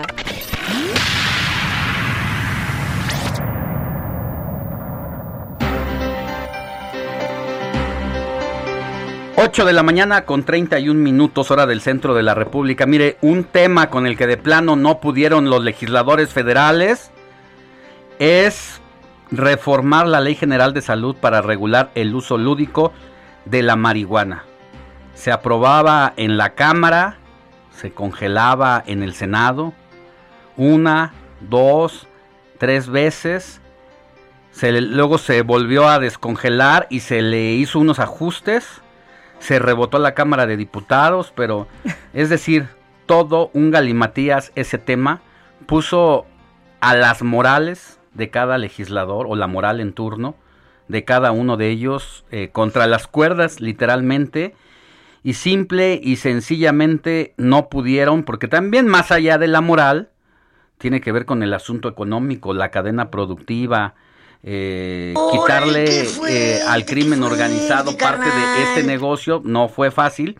Y por eso es que Amado Azueta nos hace eh, este tema, lo desarrolla, pues para decirnos que finalmente prácticamente Amado Azueta colgaron los guantes los legisladores en ese caso. Sí, Alejandro, muy buenos días. Sofía, buenos días. Efectivamente, pues los legisladores nunca pudieron ponerse de acuerdo y una vez más lo volvieron a hacer.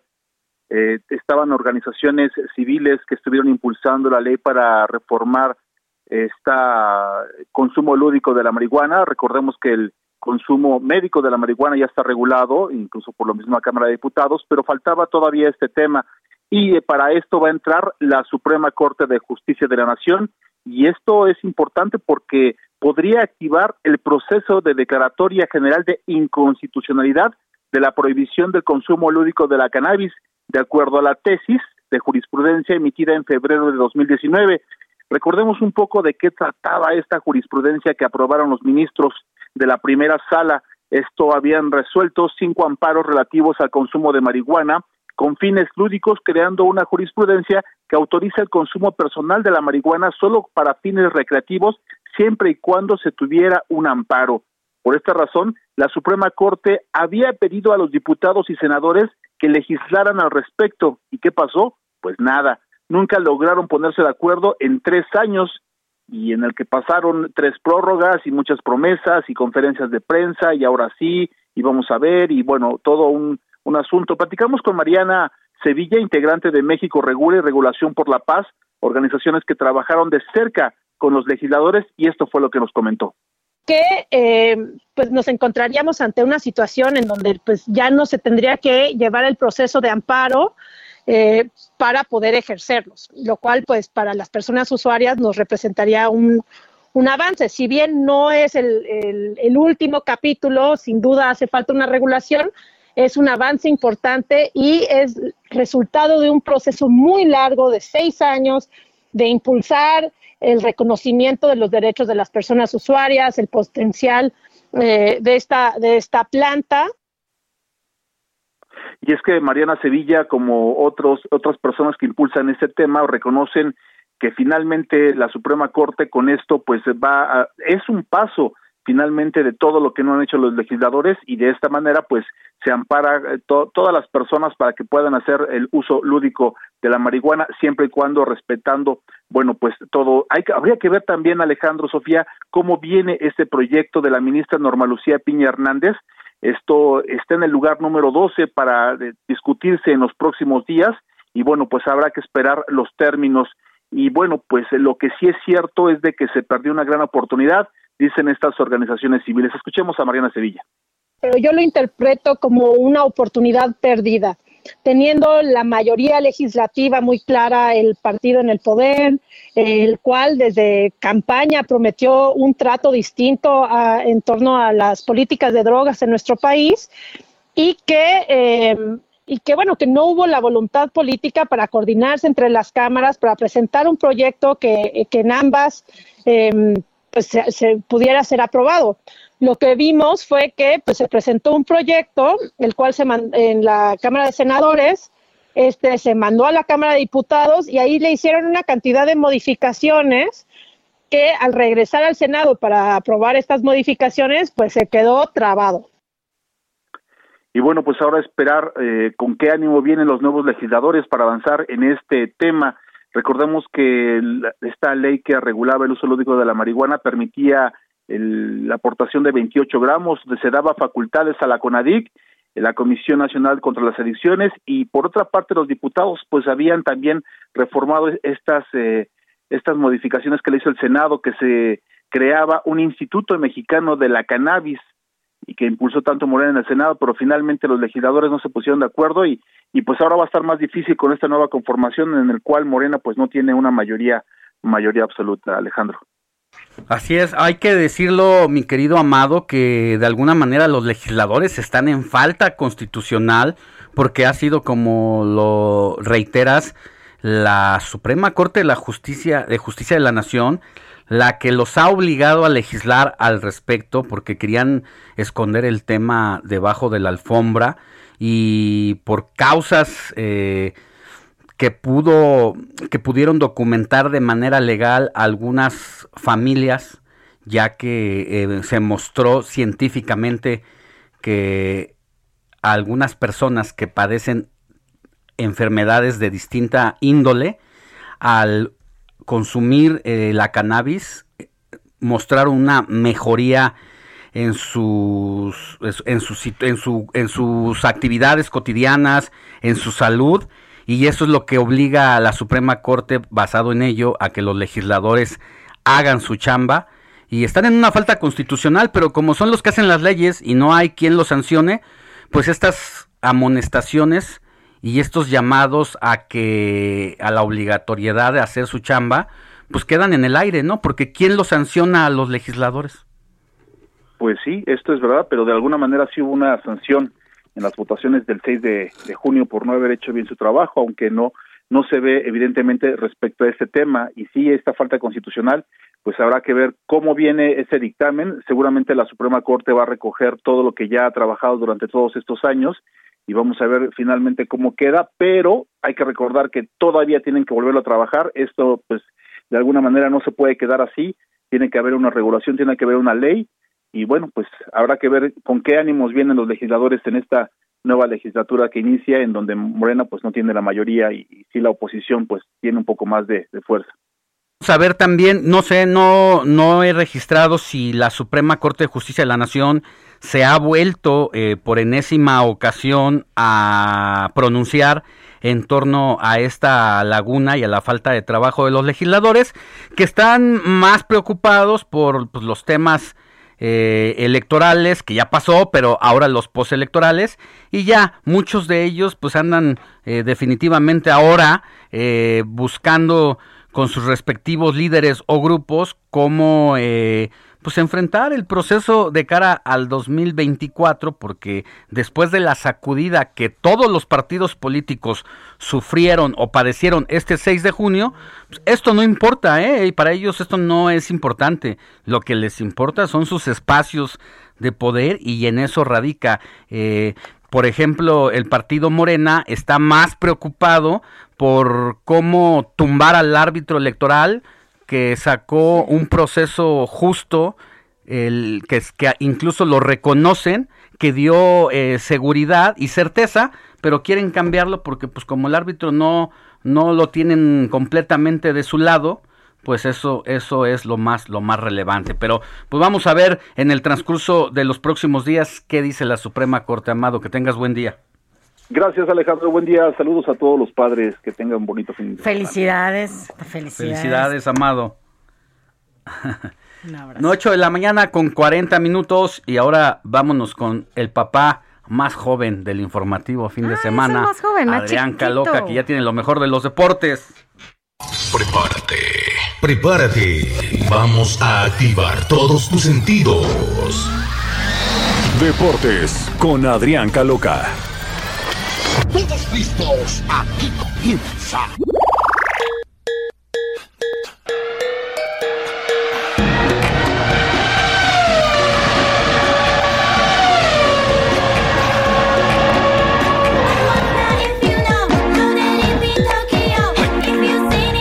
¿Qué onda, Adrián Caloca? ¿Ya estás bailando aquí como Quique? Muchas felicidades. ¿Cómo te despertaron hoy? Muchísimas gracias. Pues mira, después de escuchar ese reggaetón con de fondo con efectos músico-deportivos, hecho especialmente para ti, seguramente debes de estar eh, con la sonrisa de oreja a oreja y aquí mandándole ojitos pispiretos al gran que sí. Quique Hernández. A ver, dime una cosa, Adrián Caloca. Ayer que estuviste por acá, eh, te vio Quique, te dio este recibimiento, que así como lo hace a través de estos micrófonos, ¿también lo hace cuando vienes? ¿También te pone esta... Por supuesto, no, fui directamente a cabina a saludar a Quique. ¿O no te hace caso? No, sí, claro que sí, voy directamente con él, con el productor, los amo, entonces ahí Ay, Dios santo, a- huele a amor. a O sea, ni a Sánchez ni a mí, pero ¿qué tal a Quique? Ternuritas. no, a todos, al Chepi también, a todos. Bueno. Una- qué, qué bonita familia, ¿no? Como Pero tiene sus prioridades, eso sí. Eso sí, ¿verdad? Sus consentidos. Como en todas las familias siempre hay un consentido. Ustedes, por supuesto, claro, todos, todos son mis consen. Mis consen. ¿Cómo están? Muy buenos días a todos, también a todos nuestros queridísimos radioescuchas. Muchísimas gracias por la felicitación. Y qué mejor eh, manera de celebrarlo en este instante que viendo la Fórmula 1, porque les tengo gratas noticias. ¿En qué lugar creen en este momento que va Sergio Checo Pérez? Va en los primeros tres lugares En primer lugar en este momento. y Hamilton Hamilton va en tercero. De- en este instante hay que mencionar que es la vuelta 24 de 53, o sea, vamos eh, más o menos aproximadamente, pues claro, a eso de, la, de mitad de carrera, pero Checo está manteniendo el primer lugar por delante de su coequipero Max Verstappen, dejando al actual campeón Lewis Hamilton, de instante, insisto, en el tercer lugar, por delante de su compañero Valtteri Bottas. Está cerrado, sobre todo estos primeros cuatro lugares, viendo, esperando que Checo Pérez hablo del Día del Padre eh, más importante, ¿no? Que sería ganar por segundo fin de semana consecutivo, algo que para un piloto mexicano pues nunca ha sucedido y de lograrlo, Checo estaría ganando su tercer carrera en Fórmula 1, ya siendo el mejor piloto mexicano en este rubro de todos los tiempos, rebasando lo hecho por Pedro Rodríguez, que hace prácticamente medio siglo ganó dos carreras. Checo, insisto, llegaría a su tercer victoria. Entonces, pues bueno, vamos a esperar a que a que Checo mantenga la posición. En estos momentos es vital porque acaba de entrar a pit y pierde segundos, por supuesto, y en este instante ya bajó a cuarto lugar, pero hay que mencionar que eh, hay que esperar también lo que los tres eh, que están ya ahora delante de él hagan, también si ingresan a pit y ahí Checo pueda volverlos a rebasar. Hay que estar en espera de eso, que estará sucediendo por supuesto los próximos instantes. Pero cambiando de noticias, y de rubro también, en cuanto a la Euro 2020, hoy se juega la definición del grupo A, los dos partidos son a la misma hora, a las 11 de la mañana, Italia contra Gales y Suiza contra Turquía. Copa América también regresa actividades, aquí ya de, la- de este lado del continente, Venezuela contra Ecuador a las 4 de la tarde y Colombia frente a Perú a 7. Y en la NBA, o sea, hay día completo de deportes para todos. Deportes, ¿eh? ¿Qué tal?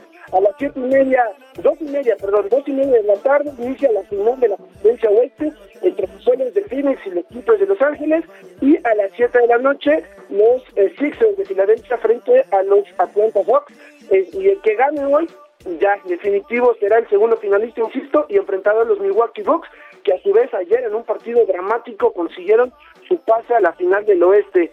Sofi y Alex, la información en cuanto al mundo de los deportes. Oye, y que siempre sí ya el gran JC Chávez se retira, dice. Claro, sí, ayer Que hay que, hay que decirlo que estaba retirado ya definitivamente, pero siempre los boxeadores tienen este esta necesidad, ya sea profesional o económica, de volver al cuadrilátero y hacer peleas de exhibición, que es lo que vino haciendo Julio César Chávez en los últimos años. Eh, pero dice que ya, ahora sí, definitivamente ni peleas de exhibición. Y se retira con una pelea con un joven de 29 años, si no me falla la memoria, hijo de su gran rival, Ma- el macho Camacho, que es como una fiel gota de agua de su padre, tiene hasta el chinito estilo Michael Jackson en la frente y pues le ha dado una lección de boxeo Julio César Chávez al chamaco Camacho. Así es, justamente en la función que se realizó ayer en el Estadio Jalisco de Guadalajara, también pelearon sus dos hijos, Omar y Julio César Chávez Jr., ambos perdieron, Omar frente al hermano del Canelo en un tercer pleito entre ellos, y pues lo de Julio César Chávez Jr., que enfrentó al ex eh, ídolo de la UFC, y digo ex porque ya está en retiro Anderson Silva de 49 años y ganó el brasileño, mientras que Julio César, pues sí, en su pelea de exhibición contra el macho Camacho Jr., ganó, e incluso en el último round invitó a su esquina de Saúl El Canelo Álvarez, quien estaba presente, una, un momento muy emotivo y una foto que se hizo viral cuando justo Julio César, aún con guantes puestos, abraza a, Canelo y pues todos dicen que ese fue el momento en el que le pasa la batuta, ¿no? Y también, por supuesto, hablando de la función, que ayer en la noche tuvimos aquí en el Heraldo Radio, Jaime Munguía superó a su oponente, al polaco Camil, eh, entonces, en un duelo bastante interesante, el mexicano que también mantiene el invicto, con un récord impresionante también de efectividad en cuanto a noqueo, y pues también ahí viendo la cara por la nueva generación del boxeo mexicano, mi queridísimo Alex, la verdad es que hay mucho eh, deporte a lo largo de este fin de semana y bueno, ahorita que les di la agenda del día de hoy, está repleto para todos los papás que les guste el deporte. Muy bien, mi, mi querido Adrián, pues interesante eh, toda la jornada deportiva, pero pues nos dejas en suspenso y a la mitad de la competencia en el primer lugar de la Fórmula 1 al gran Checo Pérez, que está en su momento, ¿eh? Estamos viendo poco a poco cómo este mexicano comienza a consolidarse en la en la en los primeros lugares ya de esta codiciada competencia donde está lo mejor de lo mejor y como un hasta hace no mucho eh, invencible eh, Hamilton comienza un poquito a ir mermando su consagrado lugar, ¿eh? Sí, la verdad es que sí, eh, lo- los autos de Red Bull, sobre todo Checo y Verstappen, están teniendo una muy buena temporada. Les comentaba hace unos instantes también, eh, bueno, Checo ya ingresó a pits, esto lo hizo bajar de instante a la cuarta posición, pero igual hay que esperar también la entrada o, o la estrategia que vayan a tener Verstappen, Bottas y Hamilton para ver también si Checo logra volver a recuperar la primera posición o en qué lugar eh, termina de cualquier forma el día de hoy. De cualquier manera, insisto, no es una mala carrera en absoluto la que está haciendo el mexicano y habrá que esperar porque sí, la verdad es que todavía quedan 35 vueltas aproximadamente y está bastante, bastante interesante, pero los vamos a mantener informados al momento. Muy bien, mi querido Adrián, un abrazo y feliz día del padre, que pareces más hermano que papá. No lo digo por otra cosa más que porque eres un tragaños. Ay, chiquito. Así es. Buen día. Gracias igualmente a todos.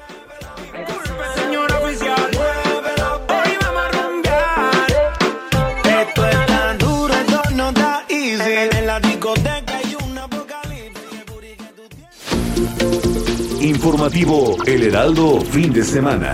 Con Sofía García y Alejandro Sánchez. Síganos. de chiquillo aún los bolsillos con tu eterno cigarrillo, con tu ojera y tu descuido. La más bella de las danzas es tu coger al caminar. Imagino que engordaste para que el alma te entrase. Son las 8 de la mañana con 50 minutos hora del centro del país. Estamos escuchando a Alejandro Sanz. Y la verdad es que siempre es un lujo. ¿No? A mí, bueno. él- ese que me dio la vida es la canción que, El que gran escuchamos. tocayo doble, Alejandro Tocayo Sánchez. dobles. Alejandro Sánchez Pizarro, eh, nacido en Madrid el 18 de diciembre de 1968. Tiene 52, va, va a cumplir 53 añitos de edad apenas. Está perfecto. Eh, y pues Está perfecto. ¿Qué te ha digo? abarcado todas las temáticas en su repertorio, ¿no? Eh, la verdad es que es un cantautor al que hay que destacarle su manera de escribir. Es difícil que, que escriba en la tradicional forma de versos, donde se repiten Las- las, ajá. pa- las frases y donde el objetivo de, de las canciones siempre es como terminar en rima. Alejandro Sanz no hace eso, hace su propio estilo, cuenta una historia en distintas tonalidades sin acabar en prosa ni en verso y eso está grueso. No, O sea, y además verlo en el escenario, tuve la oportunidad de irlo a ver justo antes de todo este rollo de la pandemia, así enfrente. Ya quería irse a cenar, ¿no? El Y- señor, pero le dije, no, a ver, termina, termina de ¿Se ver el concierto. ¿Se espantó? ¿Cómo se va a espantar, Ah, Sánchez? Ya que quería irse a cenar corriendo. conmigo. Ah, ya, ya, ya. Conmigo yo le Pensé dije, no podemos, corriendo. Alejandro, no podemos. Ahorita Quédate, no. Ahorita no, termina el Ay, concierto ajá, y sí, después nos ahorita. vamos. Ah, ya ves cómo son esos Alejandro ¿Qué canciones Sánchez. te gustan más? Todas. Eh, es que tienes, la verdad, Eh, amiga mía, si tú me miras y si fuera ella, corazón partido, Corazón partido es la de mis favoritas. el alma al aire. To- todas. No Las ensayamos, las ensayamos seguido. Bueno, ahí está la voz. Oye. Escuchemos otro poquito nada más de eh, Alejandro Alejandro Sanz Sanz. que canta a los padres. Sábelo todo. Qué orgulloso estoy de ti. Y que eres ese amigo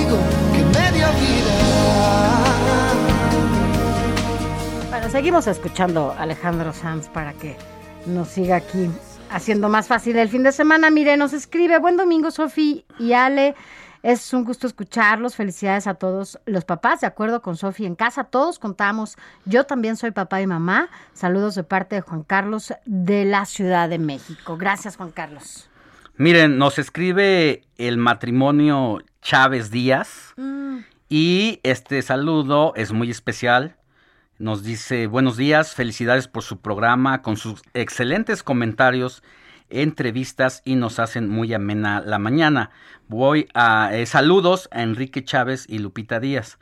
El jueves pasado, Sofi estaba comiendo con un invitado Con un invitado en que Plaza era- Insurgentes, cuando de pronto Doña Lupita, a quien obviamente no conocíamos físicamente, se acercó a la mesa de Sofi para felicitarla por su trabajo, porque dice que la ha visto en televisión y que nos escucha todos los sábados y Ah, domingos, que tiene su radio el señor Enrique ahí en el buró y que cuando suena el despertador a las 7 le está poniendo al informativo fin de semana. Pudimos platicar un poquito con Ay, Lupita. Ya, ya vieron quién era mi invitado. Con Lupita y eh, la verdad es que ha, ha sido un gusto conocerles y saber que pues hay mucha gente que nos escucha porque uno dice trabajo en una estación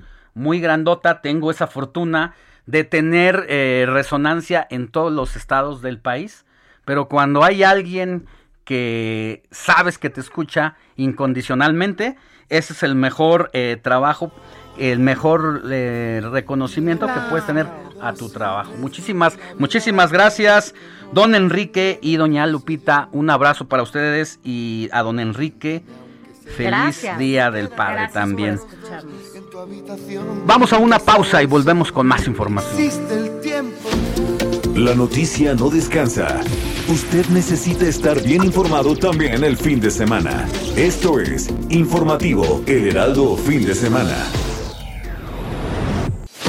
Informativo Heraldo Fin de Semana. Regresamos.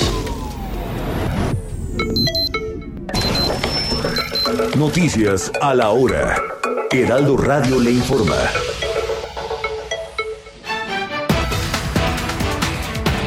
Muy buenos días. Esta es la información a la hora, aquí en el Heraldo Radio. La Guardia Nacional activó el plan GNA para apoyar a la población afectada por la tormenta tropical Dolores, que hasta el momento ha causado afectaciones en diversos estados del país, principalmente Michoacán y Guerrero, donde se degradó depresión tropical, lo que provocará fuertes lluvias en el occidente del país durante este domingo. En un operativo conjunto, elementos del Ejército y la Guardia Nacional rescataron a 14 migrantes hondureños en una vía ferroviaria del municipio de Tuxtepec, Oaxaca, quienes fueron llevados a una garita del Instituto Nacional de Migración para determinar su situación jurídica en el país. La Policía Vial de Jalisco informó que 45 automóviles y 32 motocicletas fueron aseguradas durante un operativo realizado en diversas avenidas de Guadalajara y el municipio conurbado de Tlaquepaque, con el objetivo de evitar la celebración de carreras ilegales y piruetas en la vía pública. El presidente de la Cámara Nacional de la Industria de Restaurantes y Alimentos Condimentados en el Valle de Toluca, Mauricio Mazut Martínez, informó que para la celebración del Día del Padre este domingo, el sector restaurantero del Estado de México espera una derrama económica de 400 millones de pesos y un aforo promedio del 70% en sus establecimientos. En temas internacionales, una persona falleció tras ser arrollada por un camión cuando se realizaba el desfile del orgullo gay en la ciudad de Wilton Manors, Florida, lo que obligó a la cancelación del evento. En tanto, el conductor de la unidad fue detenido mientras se investigan las causas de este percance. En información deportiva, el máximo goleador de la selección mexicana Javier Chicharito Hernández fue excluido de la prilista de 45 jugadores presentada por el técnico Gerardo Martino de cara a la Copa Oro, en la que destaca el llamado del delantero naturalizado Rogelio Funes Mori, quien cumplirá con su primera convocatoria. Los invitamos a escuchar nuestro siguiente corte informativo dentro de una hora, o antes, si la información lo requiere, les informó Héctor Bien. Esto fue Noticias a la Hora. Siga enterado.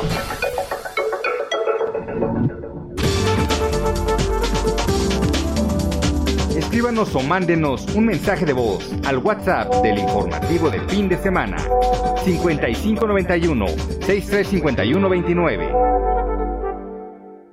A que te llevaba el recado. Por eso siempre pensaste Por eso aunque pase el tiempo, no me podré perdonar. Que habiendo tan buen correo, aunque antes la fui a No, bueno, mandar. Quique, aquí. Anda. Quique, ¿qué Anda significa desatado, eso, Quique? ¿Qué le están cantando a quién? A ti te estaban cantando, ¿verdad? Se me hace, en tu casa. Sigue con esas actitudes. Bueno, gracias, Quique, por, por tan bonitas canciones que nos pones, ¿no? Son las 9 de la mañana con tres minutos. Gracias por continuar con nosotros. Recuerde, estamos todavía aquí juntos hasta las 10 de la mañana en todas las frecuencias de El Heraldo Radio, en el informativo fin de semana. Mire, hoy ya lo hemos dicho, eh, se celebra aquí en México y en muchos otros eh, países de América el Día del Padre.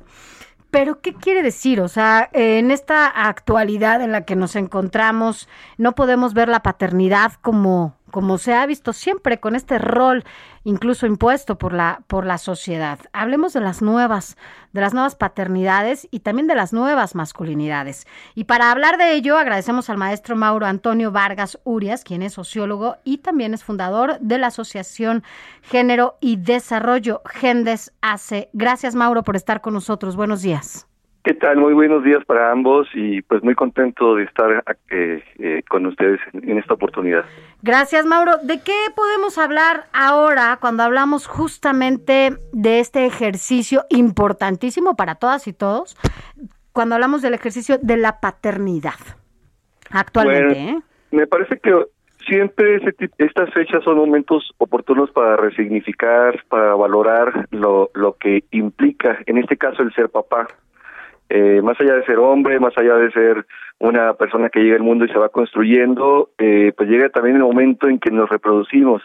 Y la paternidad, pues bueno, importa porque eh, pues estemos o no estemos eh, en cualquier momento histórico en lo que esto haya ocurrido, implica o, o, o tiene consecuencias en otras personas, en nuestros hijos fundamentalmente, y eh, por supuesto que también es, un- es un proceso que, que, me, que me implica a mí mismo la posibilidad de desarrollarme integralmente o a veces quedarme pues con ciertas frustraciones porque tal, tal vez quiero ser un mejor papá, un papá integral, un papá que pueda estar eh, de manera afectiva expresando mis mi- mi- mis mis emociones, eh, dándole aliento a mi hija, a mi hijo, qué sé yo, proveyéndolo también, cuidándole, estando ahí, pero a veces no puedo porque mi trabajo me, lo limita, eh, porque de repente la cultura me dice que no, que eso no me toca a mí, que le toca a, a, ella y que ella se haga cargo y yo nada más proveo, etcétera, ¿no? Y otra cosa importante es que, pues, eh, entender que ser papá es una posibilidad muy amplia. Podemos serlo de manera biológica, podemos ser, eh, si somos padrastros, si somos padres adoptivos o papás sustitutos. A veces si soy un tutor o un tío, una persona eh, que se asume como un buen mentor que forma a una a una otra persona joven o, o desde su infancia o en cualquier momento incluso eh, un padrino, un abuelo, eh, pues podemos dar un acompañamiento que tiene que ver con esta este proceso que es estar para cuidar, para atender, para proveer, orientar. La crianza Eh, en como fin, tal, ¿no? eh, la, la, la paternidad eh, pues tiene posibilidades infinitas, pero que muchas veces las hemos restringido porque la cultura me dice, me impone, eh, pues que eso no es para mí, que eso es para ellas, Eh, eh, o, o que ciertos aspectos o rasgos de la paternidad son los que yo debo de, de, de, de practicar, ¿no? O sea, yo debo castigar, Claro. yo debo ser el severo, el hermético, etcétera. El que dé un ejemplo, pero un ejemplo a veces desde una posibilidad muy tradicional eh, en, en quedarme callado, en no, no eh, o, o- solamente dictar órdenes, etcétera. ¿no? Mauro, Podemos ampliar esto. ¿Dónde considera que se ha fracturado, por fortuna, este modelo predominante patriarcal y autoritario y, y el clásico rol del padre proveedor, donde, donde incluso que cuando el esposo eh, llegaba a hacer alguna función de la casa, era como la mujer reconocía, ah, es que él ayuda en la casa. Ayuda. Eh, ¿dón- ¿Dónde se empieza a fisurar ese modelo que todavía se resiste a terminar de romperse? Yo creo que, eh, bueno, hay evidencias pues, desde, fines del siglo XX, es decir, en, los años noventas, eh, empieza esa, esa ruptura de una manera mucho más consistente. Se empiezan a generar análisis sobre lo que significa ser hombre, el estudio de las masculinidades, y desde ahí una, una, un aspecto fundamental es el, el análisis de la paternidad, de cómo, cómo ejercemos ese paternaje, cómo, cómo lo, lo, lo, lo empezamos a, a practicar en, en pues todos los días. Y eh, empiezan a, a generarse como estas rupturas con los mandatos históricos que se han traducido en, en la posibilidad de expander mi forma de ser papá. Ahora, creo que en, en este siglo, en, en los 2000, sobre todo a partir de la de lo que vino a generar el Me Too en términos de lo que implica la violencia eh, de género, eh, este tema también ha sido abordado eh, de manera paralela y se ha propagado como con mayor eh, énfasis el hecho de que entre los aspectos importantes a, a, a analizar es que los hombres ensayemos la empatía eh, los y, y, y, la y la expresión de afectos como como una como herramientas que pueden contribuir a erradicar violencias por ejemplo en casa y esto también ha tenido mucha mucha importancia porque en general a los hombres nos importa la familia claro. nos importan nuestras hijas nuestros hijos y eh, creo que cada vez hay más hombres afortunadamente que están con, con esta disposición de revisar sus creencias y por ende empezar a cambiar. Necesitamos más hombres empáticos eh, y más eh, emocionales, más afectivos, que justamente rompan, ¿no? Con esta pues con esta cultura en donde ellos son los que no, no se tienen que mostrar, ¿no? No se pueden mostrar porque entonces son esta figura débil, ¿no? Que en, en, en los roles, ¿no? Socialmente impuestos, pues las, las débiles son las mujeres, ¿no? Sí, yo creo que necesito, la verdad es que no es tan complejo, entre comillas, uh -huh. eh, porque mucho de lo que ocurre está en nuestras mentes. Uh -huh. Y una vez que puedo sensibilizarme y cambiar es, estos paradigmas o estas ideas que yo pensaba que eran inamovibles, me doy cuenta de que es súper importante y además gozoso estar de una manera distinta. Porque disfrutar a tu hija, a tu hijo, estar con ellos, acompañándoles, jugando, llevándoles. A veces también hay momentos difíciles, hay que hablar también de, de que pues ser papá también implica ser guía y entonces hay que de repente poner límites, pero se puede hacer siempre todo esto con creatividad y con amor y con proveyendo elementos que realmente signifiquen eh, el estar ahí de manera integral, Rocío. Así es. Eh, pues la verdad es que es es digno de Ahora, todo el análisis. Ajá. Perdón, Alejandro. En Gendes, eh, para nada más, para, tenemos talleres para papás eh, eh, eh, tenemos no solamente tenemos eh, espacios para trabajar con hombres para erradicar nuestras violencias, también tenemos talleres eh, para que todo aquel eh, que nosotros usamos el término o, que se llama paternidad integral, uh -huh. para que eso aprendamos a ser papás integrales de una forma gozosa, de una forma lúdica, vamos revisando y vamos también aprendiendo a resignificarnos. Entonces, también que, eh, me parece importante como hacerles eh, notar a, a, la audiencia que amablemente nos escucha que también oh, pueden acompañarnos, eh, simplemente es cuestión de marcar el 5264-2011 Uh -huh. y, de, y, desde ahí les daríamos atención. Eso que, que, dices, Mauro, es importante porque además hay que empezar a reconstruirnos, ¿no? Eh, sí. Desde nuestro núcleo más íntimo, incluso desde nosotros mismos y nosotras, para poder entender justamente cómo son estos eh, nuevos roles, ¿no? Entre la paternidad y la maternidad y que podamos romper con todo aquello que nos ha lastimado por muchos, por, bueno, históricamente, porque pues lo sí. único que se impulsa es la violencia cuando no cuando no somos capaces de reconocer y de hacer todo desde el inicio. En Gendes yo sé que trabajan con hombres que además también les cuesta mucho trabajo reconocer la violencia, ¿no? Porque sí. es algo para muchos hasta natural, no se dan cuenta. Y cuando lo identifican y llegan a esas organizaciones, también aprenden a hacer y ejercer su paternidad de otra manera.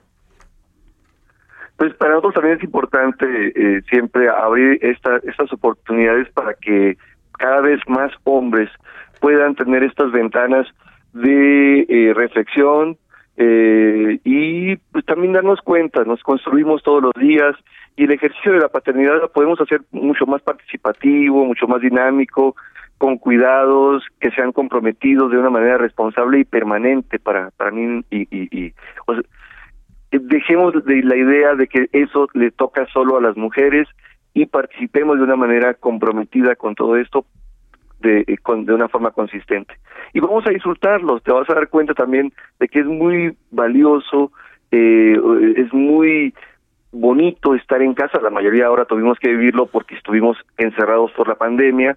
Y ya sabemos que es compli hay situaciones que pueden ser muy complicadas pero que les podemos dar un giro. Eh, si cambiamos en nuestra mente eh, la eh, ciertas ideas y con ellos nuestras actitudes. Pues muchas gracias, Mauro Antonio Vargas Urias, sociólogo y fundador de Asociación Género y Desarrollo Gendes. Gracias por haber estado con nosotros para que podamos entender también estas nuevas posibilidades que hay para la, para la paternidad. Gracias. Estamos para servirles, muchísimas gracias. Gracias, buenos días. Informativo El Heraldo fin de semana con Sofía García y Alejandro Sánchez. Síganos.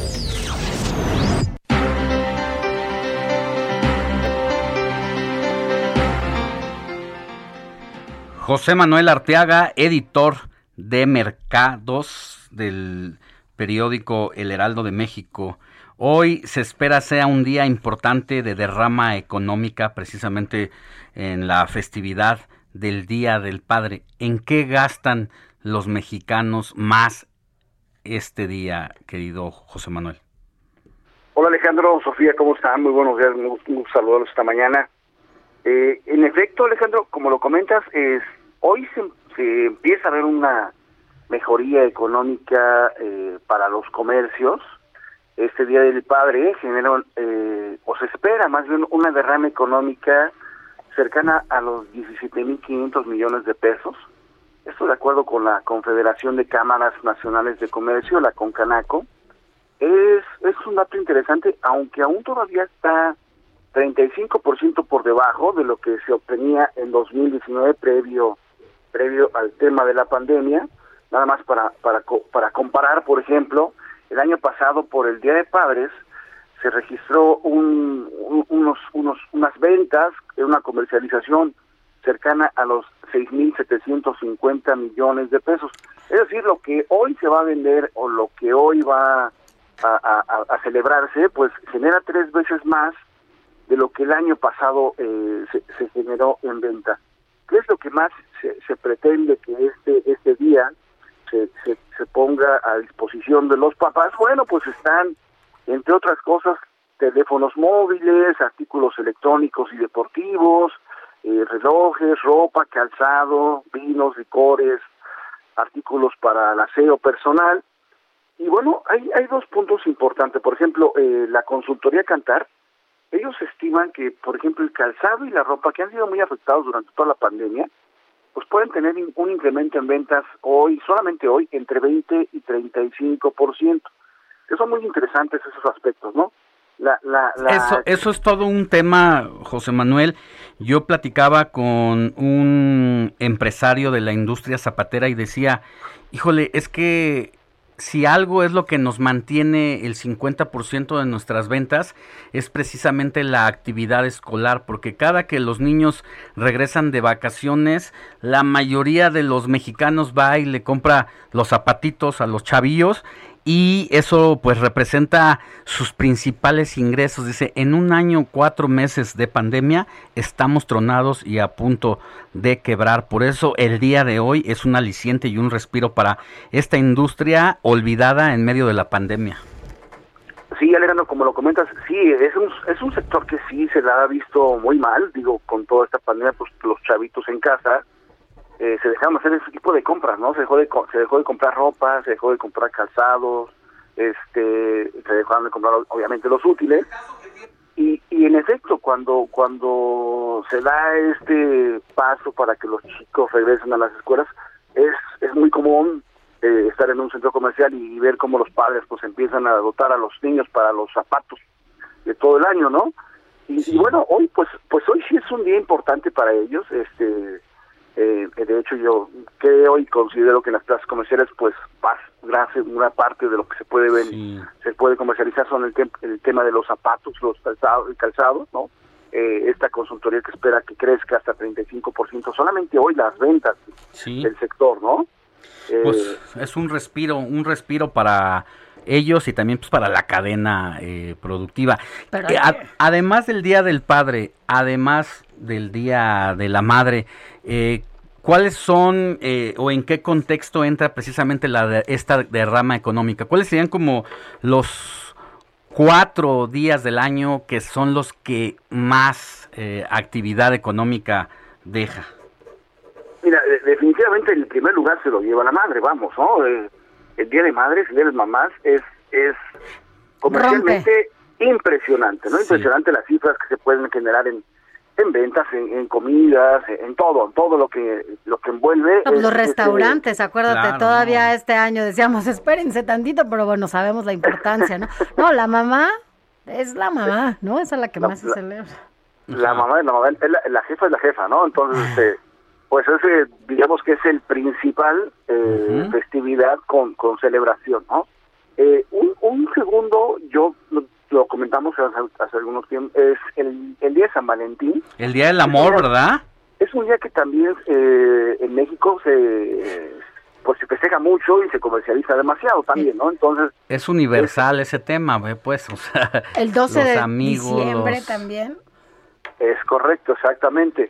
Ya después tendría pues el tema de lo que es la Navidad, el Año Nuevo y bueno, pues ya entraríamos, digamos que sea en una cuarta categoría, lo que es el, el Día del Padre, ¿no? Ya. Es un, una celebración menos menos comercializada que comparado con el Día de la Madre, pero bueno, hoy por ejemplo los comerciantes pues la esperan con muchas ansias porque es un día que les puede generar importantes este, compras, importantes ventas y les puede generar in- interesantes recursos para salir de esta situación que se ha enfrentado en el país, Alejandro y Sofía. Pues muy bien, mi querido José Manuel Arteaga, un abrazo grande para ti por ser eh, papá de dos chamacos que seguramente ya te deben de estar eh, pues deleitando con los preparativos eh, pues para la comida, ya te dieron ¿Te tu cantaron? abrazo. ¿Te cantaron? Ya te fueron a despertar y a picar Ya. los ojos ¿Ya? desde temprano. Ya muy tempranito se ¿Cuál te, levantaron, cuál te cantaron? ¿Cuál te cantaron? ¿Eh? Hoy tengo que decirte papá, dice. Es, es correcto, exactamente. Es correcto. Los hubieras grabado Es como la para de, que nos los es como dieras la de mamá y Denise de Calab, ¿no? O sea, o sea, igual también el de hoy tengo que decirte papá, entonces pues ahí está. Mira, mejor que te canten esa y ya como en unos 30, 40 años ya que te digan viejo, mi querido viejo, este Eh. está bien, ¿no? Exactamente. Ahorita por lo pronto aquí andan este, Que te celebren, que te celebren, que te abracen, que te besuquien, porque además ya sabes cuando crecen ya ni nos hacen caso. Ya luego se van con la- las novias, Ya besan los a novios. otros y a otras. Es correcto, es, es correcto. Todavía, todavía aprovechamos ese momento de que Así te abrazan y te besan, porque yo creo que después sí va a ser más complicado. ¿eh? ¿Cuál es la a ver, dinos tu frase de papá, ya sea de, de papá de aquí para allá o de cuando eras cuando- chavo? o cuando te la y te decían. la te decían, ya te dije, este ¿crees que cu- cuál fue la otra que dijimos? ¿Crees que el dinero nace en maletas? Macetas. A tu edad, a tu edad Ya yo ya trabajaba. trabajaba. ¿Cuál te decían a ti y cuál dices, Juanma? Pues fíjate que mi, mi, mi papá siempre me decía, este, échale ganitas porque si no, simplemente no sale hacia, hacia adelante, ¿no? él, él- él- él nos decía mucho esa frase en, la familia y bueno, afortunadamente pues sí todos los, los hijos le echaron ganitas, ¿no? Le echamos, le echamos, se, se vale que digas, le echamos. Eh, ¿Y tú qué les eh, dices echamos, a tus echamos. hijos? Pues fíjate que yo, yo aquí también les comento que pues es muy importante que, que le echen muchas ganitas también y afortunadamente sí este se están aplicando para para que sean buenos profesionistas hacia adelante. Te han de estar oyendo así, te han de decir, ¿de verdad? Papá. Nada, nada más, nada más se ríen, ¿eh? Déjame te vi, comento. Bueno. Bueno, un abrazo Gracias. querido José Manuel Arteaga, editor de mercados del Heraldo. Gracias, Ale, gracias, Sofía. Eh, que tengan muy buenos días. Pues sí, así hay frases, ¿no? Y que además después repites. Tanto decimos de los papás y las mamás y al final las repetimos. Así Alex, tenemos mensajitos. Además, eh, gracias a todos ustedes eh, que nos escuchan. Dice, buen día, Sofía y Alex. Porfa, feliciten a mi papá, el señor Roberto Rocha. Claro que le mandamos un abrazo a Roberto desde acá, desde ahora desde los micrófonos del informativo fin de semana. Así que Roberto, esperemos que te estén festejando y que además la pases muy bien, mi Robert. Y luego, buenos días, Sofi y Alex. Don Goyo saludando a la Ciudad de México, manda una foto desde el pueblo de Santa Fe. Saludos y felicitaciones para los papás radioescuchas de Patti Méndez. Yo los escucho incondicionalmente cada domingo. Saludos desde Texas. Dios me los bendiga. Gracias, soy Magda. Eh, nos escucha desde Texas. Qué padre allá. Un abrazo y un beso desde los Pues micrófonos una- del un informativo. abrazo, un abrazo grande a todos los papás, a mi cuñado Jorge, a mi sobrino Carlos. Eh, para ellos, un abrazo a mi papá, donde quiera que esté, ya sabe que Allá. lo extraño desde hace 26 años 26. por no estar en este en este plano, Sí, pero un abrazo a siempre todos. estamos en a nuestra manera con él. Así es, siempre. Siempre Bueno. se les recuerda y les dan, bueno, pues para todos los papás, para quienes ejercen esta, esta tarea tan importante, pues un abrazo desde acá. Alex, Pues vamos a una pausa y volvemos con más información. Mire, les vamos a decir qué significa para los niños el que ya les habían dicho y emocionado de ir a la escuela y otra vez le dicen quédate en casa. Pausa.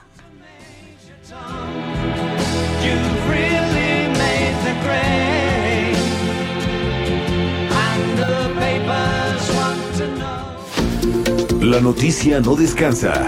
Usted necesita estar bien informado también el fin de semana. Esto es Informativo El Heraldo Fin de Semana. Informativo Heraldo Fin de Semana. Regresamos. Rorro niño, ala rorro ya. ¿Sabías que escuchar música antes de dormir puede afectar el sueño?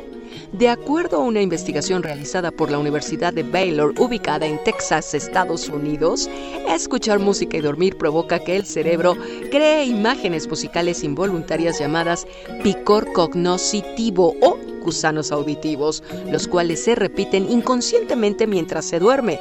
La investigación señala que el cerebro dormido continúa procesando la música durante varias horas después de haber apagado el reproductor musical. Según el estudio, la música instrumental es la que ocasiona peor calidad del sueño, ya que produce el doble de gusanos auditivos.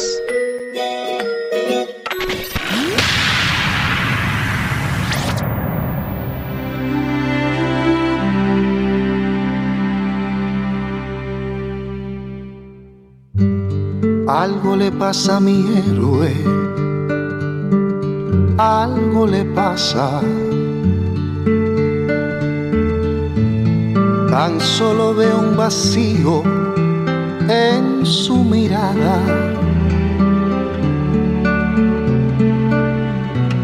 Algo le pasa a mi héroe, no dice nada. no repite las historias que me contaba. Algo le pasa a mi héroe, perdió sus fuerzas. 9 de la mañana con 32 minutos estamos escuchando a Víctor Manuel. Algo le pasa a mi héroe. Así que bueno, pues justamente pues, estamos enmarcados en la celebración del Día del Padre. Así que bueno, pues de nuevo desde estos micrófonos, felicitaciones a todos los papás, a todos, a todas las mamás, papás, ¿no? A todos y a todas. Muchas felicidades. Vámonos a más información, Alex, porque eh, lo hemos platicado en este espacio. Fue una necedad que los chavitos, las chavitas regresaran a, a las aulas cuando, bueno, no se tenía todo listo para que así fuera, porque bueno, pues estábamos, estábamos justamente en una coyuntura en donde parecía que el regreso a clases era conveniente, ¿no? Para, para esta para esta administración por las elecciones que se iban a llevar a cabo, pero ahora resulta que los niños de nuevo se tienen que quedar en las aulas y esto, bueno, de alguna manera, primero salir y llegar a un salón de clases después de un año, bueno, era algo complicado para los niños, creo que se tenían que haber preparado. Y ahora detenerlos otra vez en casa ha sido como un va y ven para, para los niños y sin duda, bueno, pues puede tener repercusiones, pero para saber qué significa todo esto para o cómo puede impactar en los niños y las niñas este regreso y ahora de nuevo esta ausencia en el salón de clases. Agradecemos a la doctora en psicología y psicoterapia Denise Smith que esté con nosotros. Doctora, porque bueno, pues ahora los niños sin duda pues están siendo afectados por estas decisiones, ¿no? Buenos días. Hola, muy buenos días, un gusto estar con ustedes. Definitivamente sí, y hay que entender que los más afectados en la vida diaria por la pandemia han sido los niños, las niñas y los adolescentes. Generalmente hemos prestado nuestra atención al grupo etario de mayor riesgo en su salud, como son los, las personas de la tercera edad, pero los niños son los que tuvieron que cambiar más su estilo de vida. El no poder ir a la escuela, el no poder convivir con, los, con sus compañeros. Muchos de ellos pasaban, por ejemplo, a secundaria, no conocen a sus amigos, además tuvieron que adaptarse a la educación a distancia una de las cosas que está pasando es que no entienden los contenidos, los padres no pueden muchas veces estar con ellos porque trabajan, no pueden compartir con sus pares. Lo que los niños necesitan en este en la edad escolar y adolescencia es compartir con sus pares para el desarrollo de habilidades sociales, para autoestima, para muchísimas herramientas que le van a servir para su vida adulta. Sin embargo, todo esto se truncó con la pandemia y esto ha derivado obviamente en problemas psicológicos, trastornos de ansiedad, depresión, concentración, eh, trastornos de estrés crónico y esto ha pasado desapercibido para la mayor parte de la población, aunado a que los niños que están en casa pues en los hogares donde hay mucha violencia, pues desgraciadamente esta se ha incrementado, los embarazos en adolescentes también se han incrementado y esto ha generado mayor desigualdad entre los niños. Sin embargo, el poderles decir que ya van a regresar a la escuela para ellos generó una gran expectativa, una gran ilusión. Desgraciadamente en México, tú bien lo comentaste ahorita, eh, pues pareciera ser que fue una estrategia electoral más que una estrategia para que los niños realmente pudieran integrarse al ámbito escolar, porque no existen las condiciones. El 80% de la población, un poco menos, eh, no ha sido vacunada el vacunar a los el vacunar a los profesores no es suficiente la mayoría de los padres que están con de los niños escolares están entre los 30, 40 y hasta los 50 años y muchos de ellos todavía no tienen acceso a la vacuna y pueden ser contagiados. Entonces, el haber abierto las escuelas y el regresarlos otra vez a su casa puede traer varias puede exacerbar los síntomas que ya de por sí venían venían presentando. Eh, por sí los chavitos están eh, en su desarrollo, está contemplado el moverse, el salir a caminar, el correr, el desgastar sus energías y haberlos tenido enclaustrados todo este tiempo, pues es antinatura. A eso hay que agregarle que los padres están preocupados por el sustento, por el home office, por todas esas situaciones y a veces se olvidan de lo básico que es platicar con los niños, aunque los tengan allí, pues a veces no tienen la tolerancia o el tiempo y más bien les están no hagas esto, no hagas aquello, no hagas lo otro. Entonces por eso efectivamente son los más afectados y jugar todavía con sus emociones en este momento pues es todavía más contraproducente, ¿no? Incluso yo lo podría denominar un, un, tanto cruel porque no hay una estrategia, no hay una estrategia de combate a la pandemia en este país, desgraciadamente, y entonces estamos todos, no solo los niños, en un vaivén, ahora sí, ahora no. Ayer, por ejemplo, en la Ciudad de México, en la mañana teníamos semáforo verde y en la tarde ya teníamos semáforo amarillo.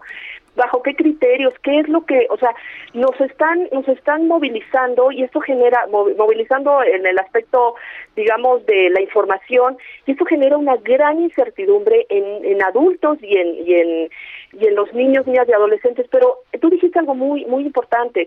Los niños no solo necesitan movilizarse, ahorita estamos viendo un alto eh, alto incremento en la obesidad en los niños por esta falta de, de movilidad, más adicción a los videojuegos, a las computadoras, a todo lo electrónico. Y esto Y a los alimentos, ¿qué les das? En, Así es. eh, está- estando en casa, Encerrados. si los si las personas adultas estando en casa, y es una de las cosas por las que a mí no me gusta estar, porque cuando tengo que trabajar en vencer la hoja en blanco, de por sí, siempre uno se crea actividades con tal de evadir ese momento en el que nos es- dedicamos a escribir, y entonces te inventas un montón de cosas como ir al, al refrigerador y comer todo Sí. lo que hay ahí, los niños mucho más, y luego el tipo de alimentación con el estar sentados y todo, es un gran tema el que toca, Denise. Totalmente de acuerdo, sobre todo porque eh, luego pretenden que los niños estén varias horas frente a una pantalla en la educación a distancia. Los niños no están entendiendo, están desesperados. Otra de las cosas que también eh, quiero quiero decir, los niños tienen un rezago educativo muy muy importante y yo escuché de varias madres que estaban muy preocupadas porque los niños no querían regresar a clases por el miedo de enfrentarse a un salón que tal vez sí entendía los contenidos. Que además y es ellos el no. miedo que, no, que, que incluso los adultos también hemos, ¿no? Un poco eh, incidido en ellos porque, pues, para todos nos da miedo salir, ¿no? Y entonces, evidentemente, a ellos también les da miedo.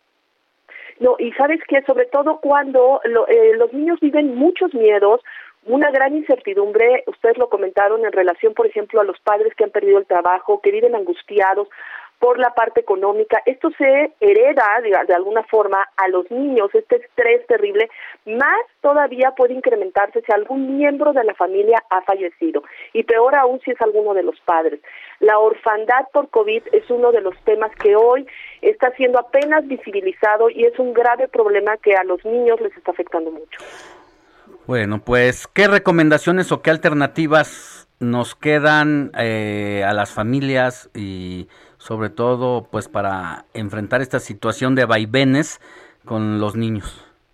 Primero que nada hay que tener mucha comunicación con los niños, tratar de ser muy pacientes con ellos, tratar de explicarles la, la situación, cómo está, el por qué ahora regresan. Ellos no entienden, si simplemente se les regresa a casa y no se les explica, pues no van a entender y mayor va a ser su su temor, va- mayor va a ser su este su frustración y sobre todo si, si ya presenta algún tipo de síntomas, como puede ser tristeza, enojo, frustración, hay que atenderlo.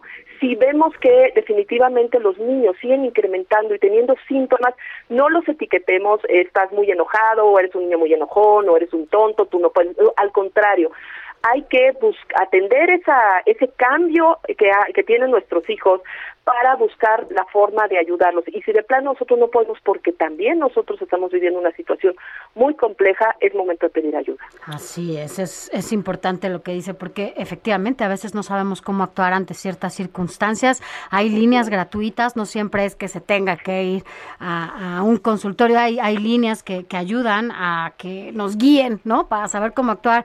hay gente es. que se preocupa porque el niño no quiere y hoy particularmente tiene flojera de estar frente a una pantalla o a una tableta en clase y se preocupan y se enojan cuando yo creo que nosotros fuimos muy privilegiados al poder salir a la escuela y no estar encerrado en, en- a, a esa edad, ¿no? En donde, bueno, pues lo- la- el contacto con nuestros compañeros era importante, ¿no? Siempre el recreo en la clase era necesario. Entonces, yo creo que hay cosas por las que no tendríamos que preocuparnos los adultos y menos en estos momentos.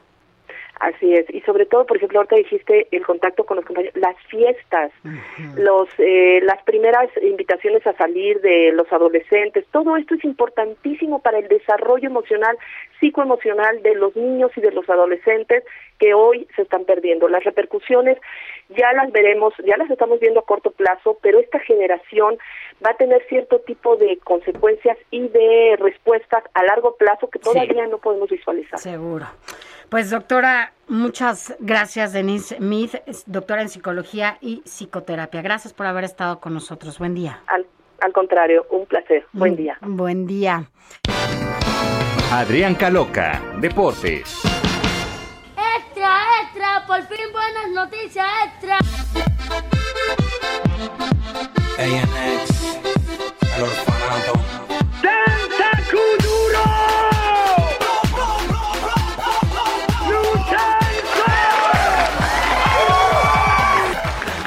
Mi querido Adrián Caloca, lo último de la Fórmula 1, ya llegó el Checo Pérez. ¿En qué lugar? Así es, Alex. Acaba de terminar el Gran Premio de Francia con Sergio Checo Pérez terminando en tercer posición, por lo cual ha conseguido podio.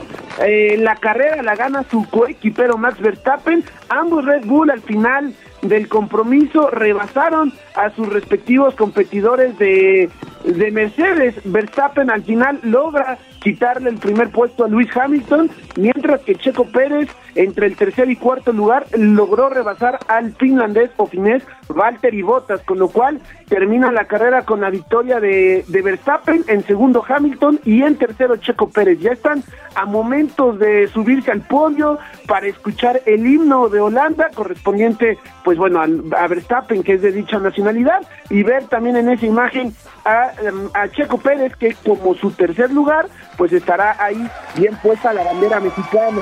Y esto representa un lado positivo en cuanto al campeonato de escuderías, ya que mantiene a Red Bull, que es la escudería justo y la que comparten Verstappen y Checo en primer lugar, y distanciándose cada vez más de Mercedes. Hay que recordar que Mercedes ha sido la campeona los últimos siete años, por lo cual parece ser que ahora más que nunca está realmente peligrando su campeonato en ese sector a manos justo de gracias a la llegada de Checo Pérez en, en Red Bull justo, Alex Sofi. Un dato, bien, bien por el Checo Pérez, un tercer lugar, eh, va viento en popa y lo que decíamos se confirma un poquito, eh, Hamilton eh, va para, mira, Hamilton va un poquito para abajo y Checo Pérez va para arriba a tal grado que Hamilton está en medio de entre el, el primero y tercer lugar.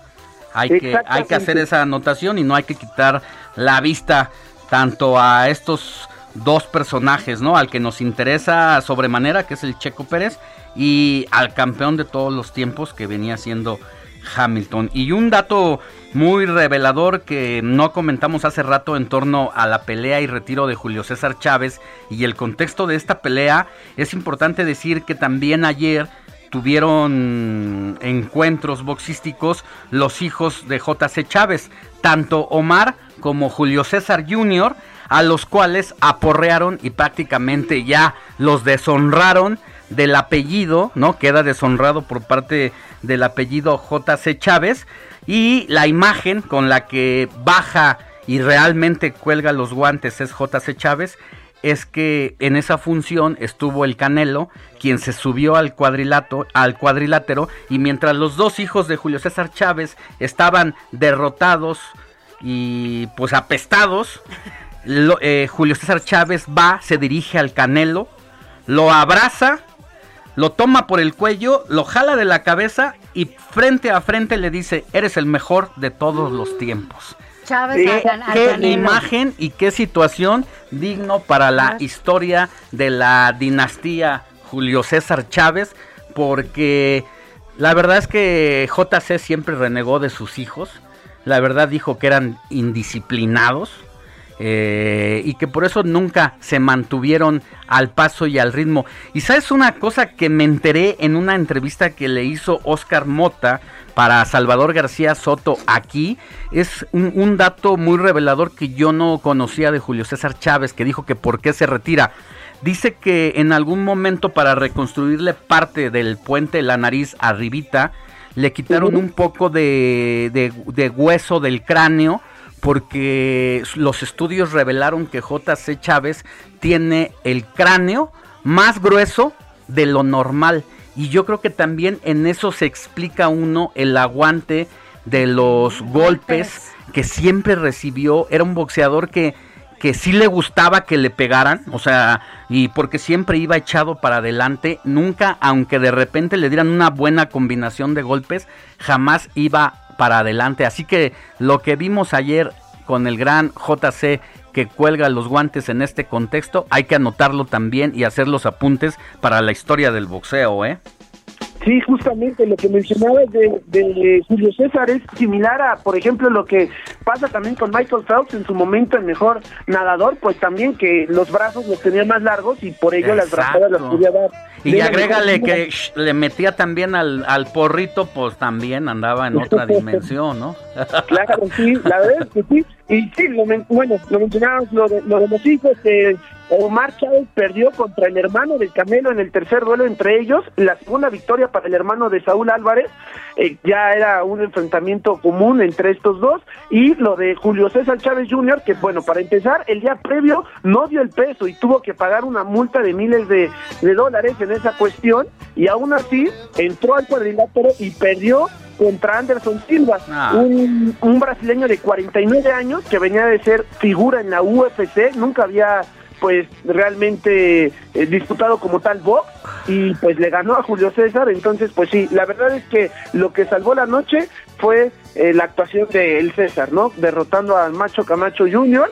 y lo que bien mencionas mi querido Alex, pues va a quedar para la historia esa imagen cuando invita al Canelo a este su último round, en el cual incluso eh, Julio César quería quitarse la careta para darle un mayor espectáculo a sus aficionados, pero finalmente fue su propia familia quien le pidió no quitarse dicha careta para no Sí, poner en pues, riesgo o sea. JC ya tenías, ya tiene 58 años, en una forma extraordinaria, pero el tiempo no Se perdona. reconstruyó él. O sea, No, eh, fue la- fue- lo que dice Sofi es, es lo más, importante, lo más, ¿no? O sea- lo más relevante, porque la pelea Sí. más importante que ganó JC Chávez es haber, sal- haber salido del fondo, del hoyo en el que tocó. Y ahora Eh, está ayudando, es- esa es la ¿no? A partir pelea. de su fundación, ayudando a todos los chavos que tienen problemas con, con adicciones. Y la verdad es que ver a un Julio César Chávez a esta edad reconstruido y con otra actitud, dice mucho. Ejemplo, ejemplo de un ídolo, porque imagínate a qué situación llegó JC Chávez Jr., que quien tuvo que haber enfrentado al hijo del macho Camacho era JC Chávez Jr., no el papá a los 58 años, pero nunca sirvió, eh, no es que no sirviera, o sea, hizo boxeo profesional, enfrentó al Canelo que le dio una tunda, pero mm, desconectado de la realidad, indisciplinado, y eso, eso lo, lo hundió. Y todavía hace no mucho quería regresar a pelear con el Canelo, ¿no? Imagínate, lo hubiera mandado a. Ni, a- ni en Joco lo hubieran recibido. Sí, no, hubiera sido dramática esa situación, pero bueno, igual, de cualquier forma, pues las cosas se fueron acomodando como debían de ser, y pues una vez más, sí, queda exhibido este Junior, y pues insisto, la, la noche ayer en el Estadio Jalisco, allá en Guadalajara, la salvó el César con un buen broche, y sobre todo la imagen, sí, es que de verdad fue histórica esa situación que se ha vuelto viral, que ha recorrido todos los, los periódicos en esta mañana, que ha sido, pues, eh, el, el mensaje, ¿no? Directamente que Julio César le ha dado a Saúl, dándole la batuta, ¿no? De que tú vas a llegar a ser ahora el mejor de todos los tiempos. vientos, mi querido Adrián. Sigue durmiendo, perdónanos por haberte quitado tu tiempo esta mañana, ya puedes volver, ya puedes volver a dormir. Muchas gracias. Gracias. Y felicidades de nuevo. Muchas gracias, Sofi. También a todos en el estudio, a todos los papás. Gracias. Y a los que nos están escuchando, por supuesto. Gracias, Adrián. Hasta pronto. Sofía, antes de irnos, No. cuéntanos por qué hoy es el día más feliz del año. Fíjate, hoy además es el Yellow Day. ¿Por qué? Porque desde hace varios años, el 20 de junio, es denominado así, como el día más feliz, porque al parecer tanto psicólogos como meteorólogos señalan que este día, eh, como por alguna razón ellos son los que lo dicen, que es el día en que más felicidad sentimos, en primer lugar por el aumento de las temperaturas y de las horas luz, dado que finaliza la primavera y da comienzo el verano. Y por Una eso se especie disfrutan al de- revés del equinoccio. Claro, por eso es uno de los, es el día más largo, ¿no? Mira, y coinciden que hoy es el Día del Padre. Entonces, bueno, pues hoy es el Yellow Day y es esto los factores que se combinan y por ello dicen que somos hoy, por alguna razón, los más felices. ¿Tú estás muy feliz hoy, Alex? Yo estoy feliz. Fíjate que yo también. soy- Yo estaba cantando y bailando aquí con soy- Quique, pero me Yo soy limitó. muy feliz y soy más feliz cuando ¿Yo estoy al feliz? salir de aquí ¿Cuando me voy a echar una birria Ay, ¿y con un ¿Por qué? con un taco dorado bañado en cremita, queso y salsa borracha. Oye, y ayer tacos de canasta. por Ah, cierto. ya nos echamos unos taquitos de canasta. Veniste con, el peca- ve- veniste con la, cana- la canasta de pecado. Le pagué también al productor la apuesta que tenía, pero no quiso comer tacos. Está dieta, mira, así Yo se creo ve. que está, O está, sea, está, a dieta, está es que es una espiga. el- Y bueno, mi querida Sofi, nada más antes de irnos, recordar que mañana hay simulacro Eso nacional. Que cuando escuchen la chicharra esa que nos 11:30. atemoriza, nos horroriza, no se espante porque es simulacro. Hay que hacer todo, ya sabe. Si está en el tercer piso de un edificio, quédese, póngase bajo una estructura, eh, muros de carga, puede ser la opción. Y si está de tercer piso para abajo, hay que bajar. eh, Tranqui- bueno, tranquilos, o sea, bien, tranquilo, eh, sin empujar. con, sin empujar, ya sabe, no corro, No no, empujo, empujo, no y no me mantengo a menos de Oiga. 1.5 metros con mi cubrebocas, Ah, eso sí, mi, algel, mi gel Oye. alcohol en mano. Ahora, antes de salir de casa para este simulacro, y bueno, casi siempre usted ponga ahí su cubrebocas, porque bueno, en, las- en los sustos que hemos tenido últimamente, nos salimos corriendo y a veces se nos olvida el cubrebocas, así que mañana, Alex, 11.30 de la mañana, el macro simulacro nacional. Gracias, Sofi. ¿Dónde te vemos mañana? Mañana, a partir de las 8 de la noche, de 8 a 9, con Alejandro Cacho estaremos en República H, en estos micrófonos también, y en El Heraldo Televisión. Nos vemos el- y nos escuchamos el próximo sábado en televisión, radio, domingo, aquí, porque la noticia no descansa. Estas son las mañanitas para un macho de verdad y no es cualquier cancioncita, esta es para mi papá.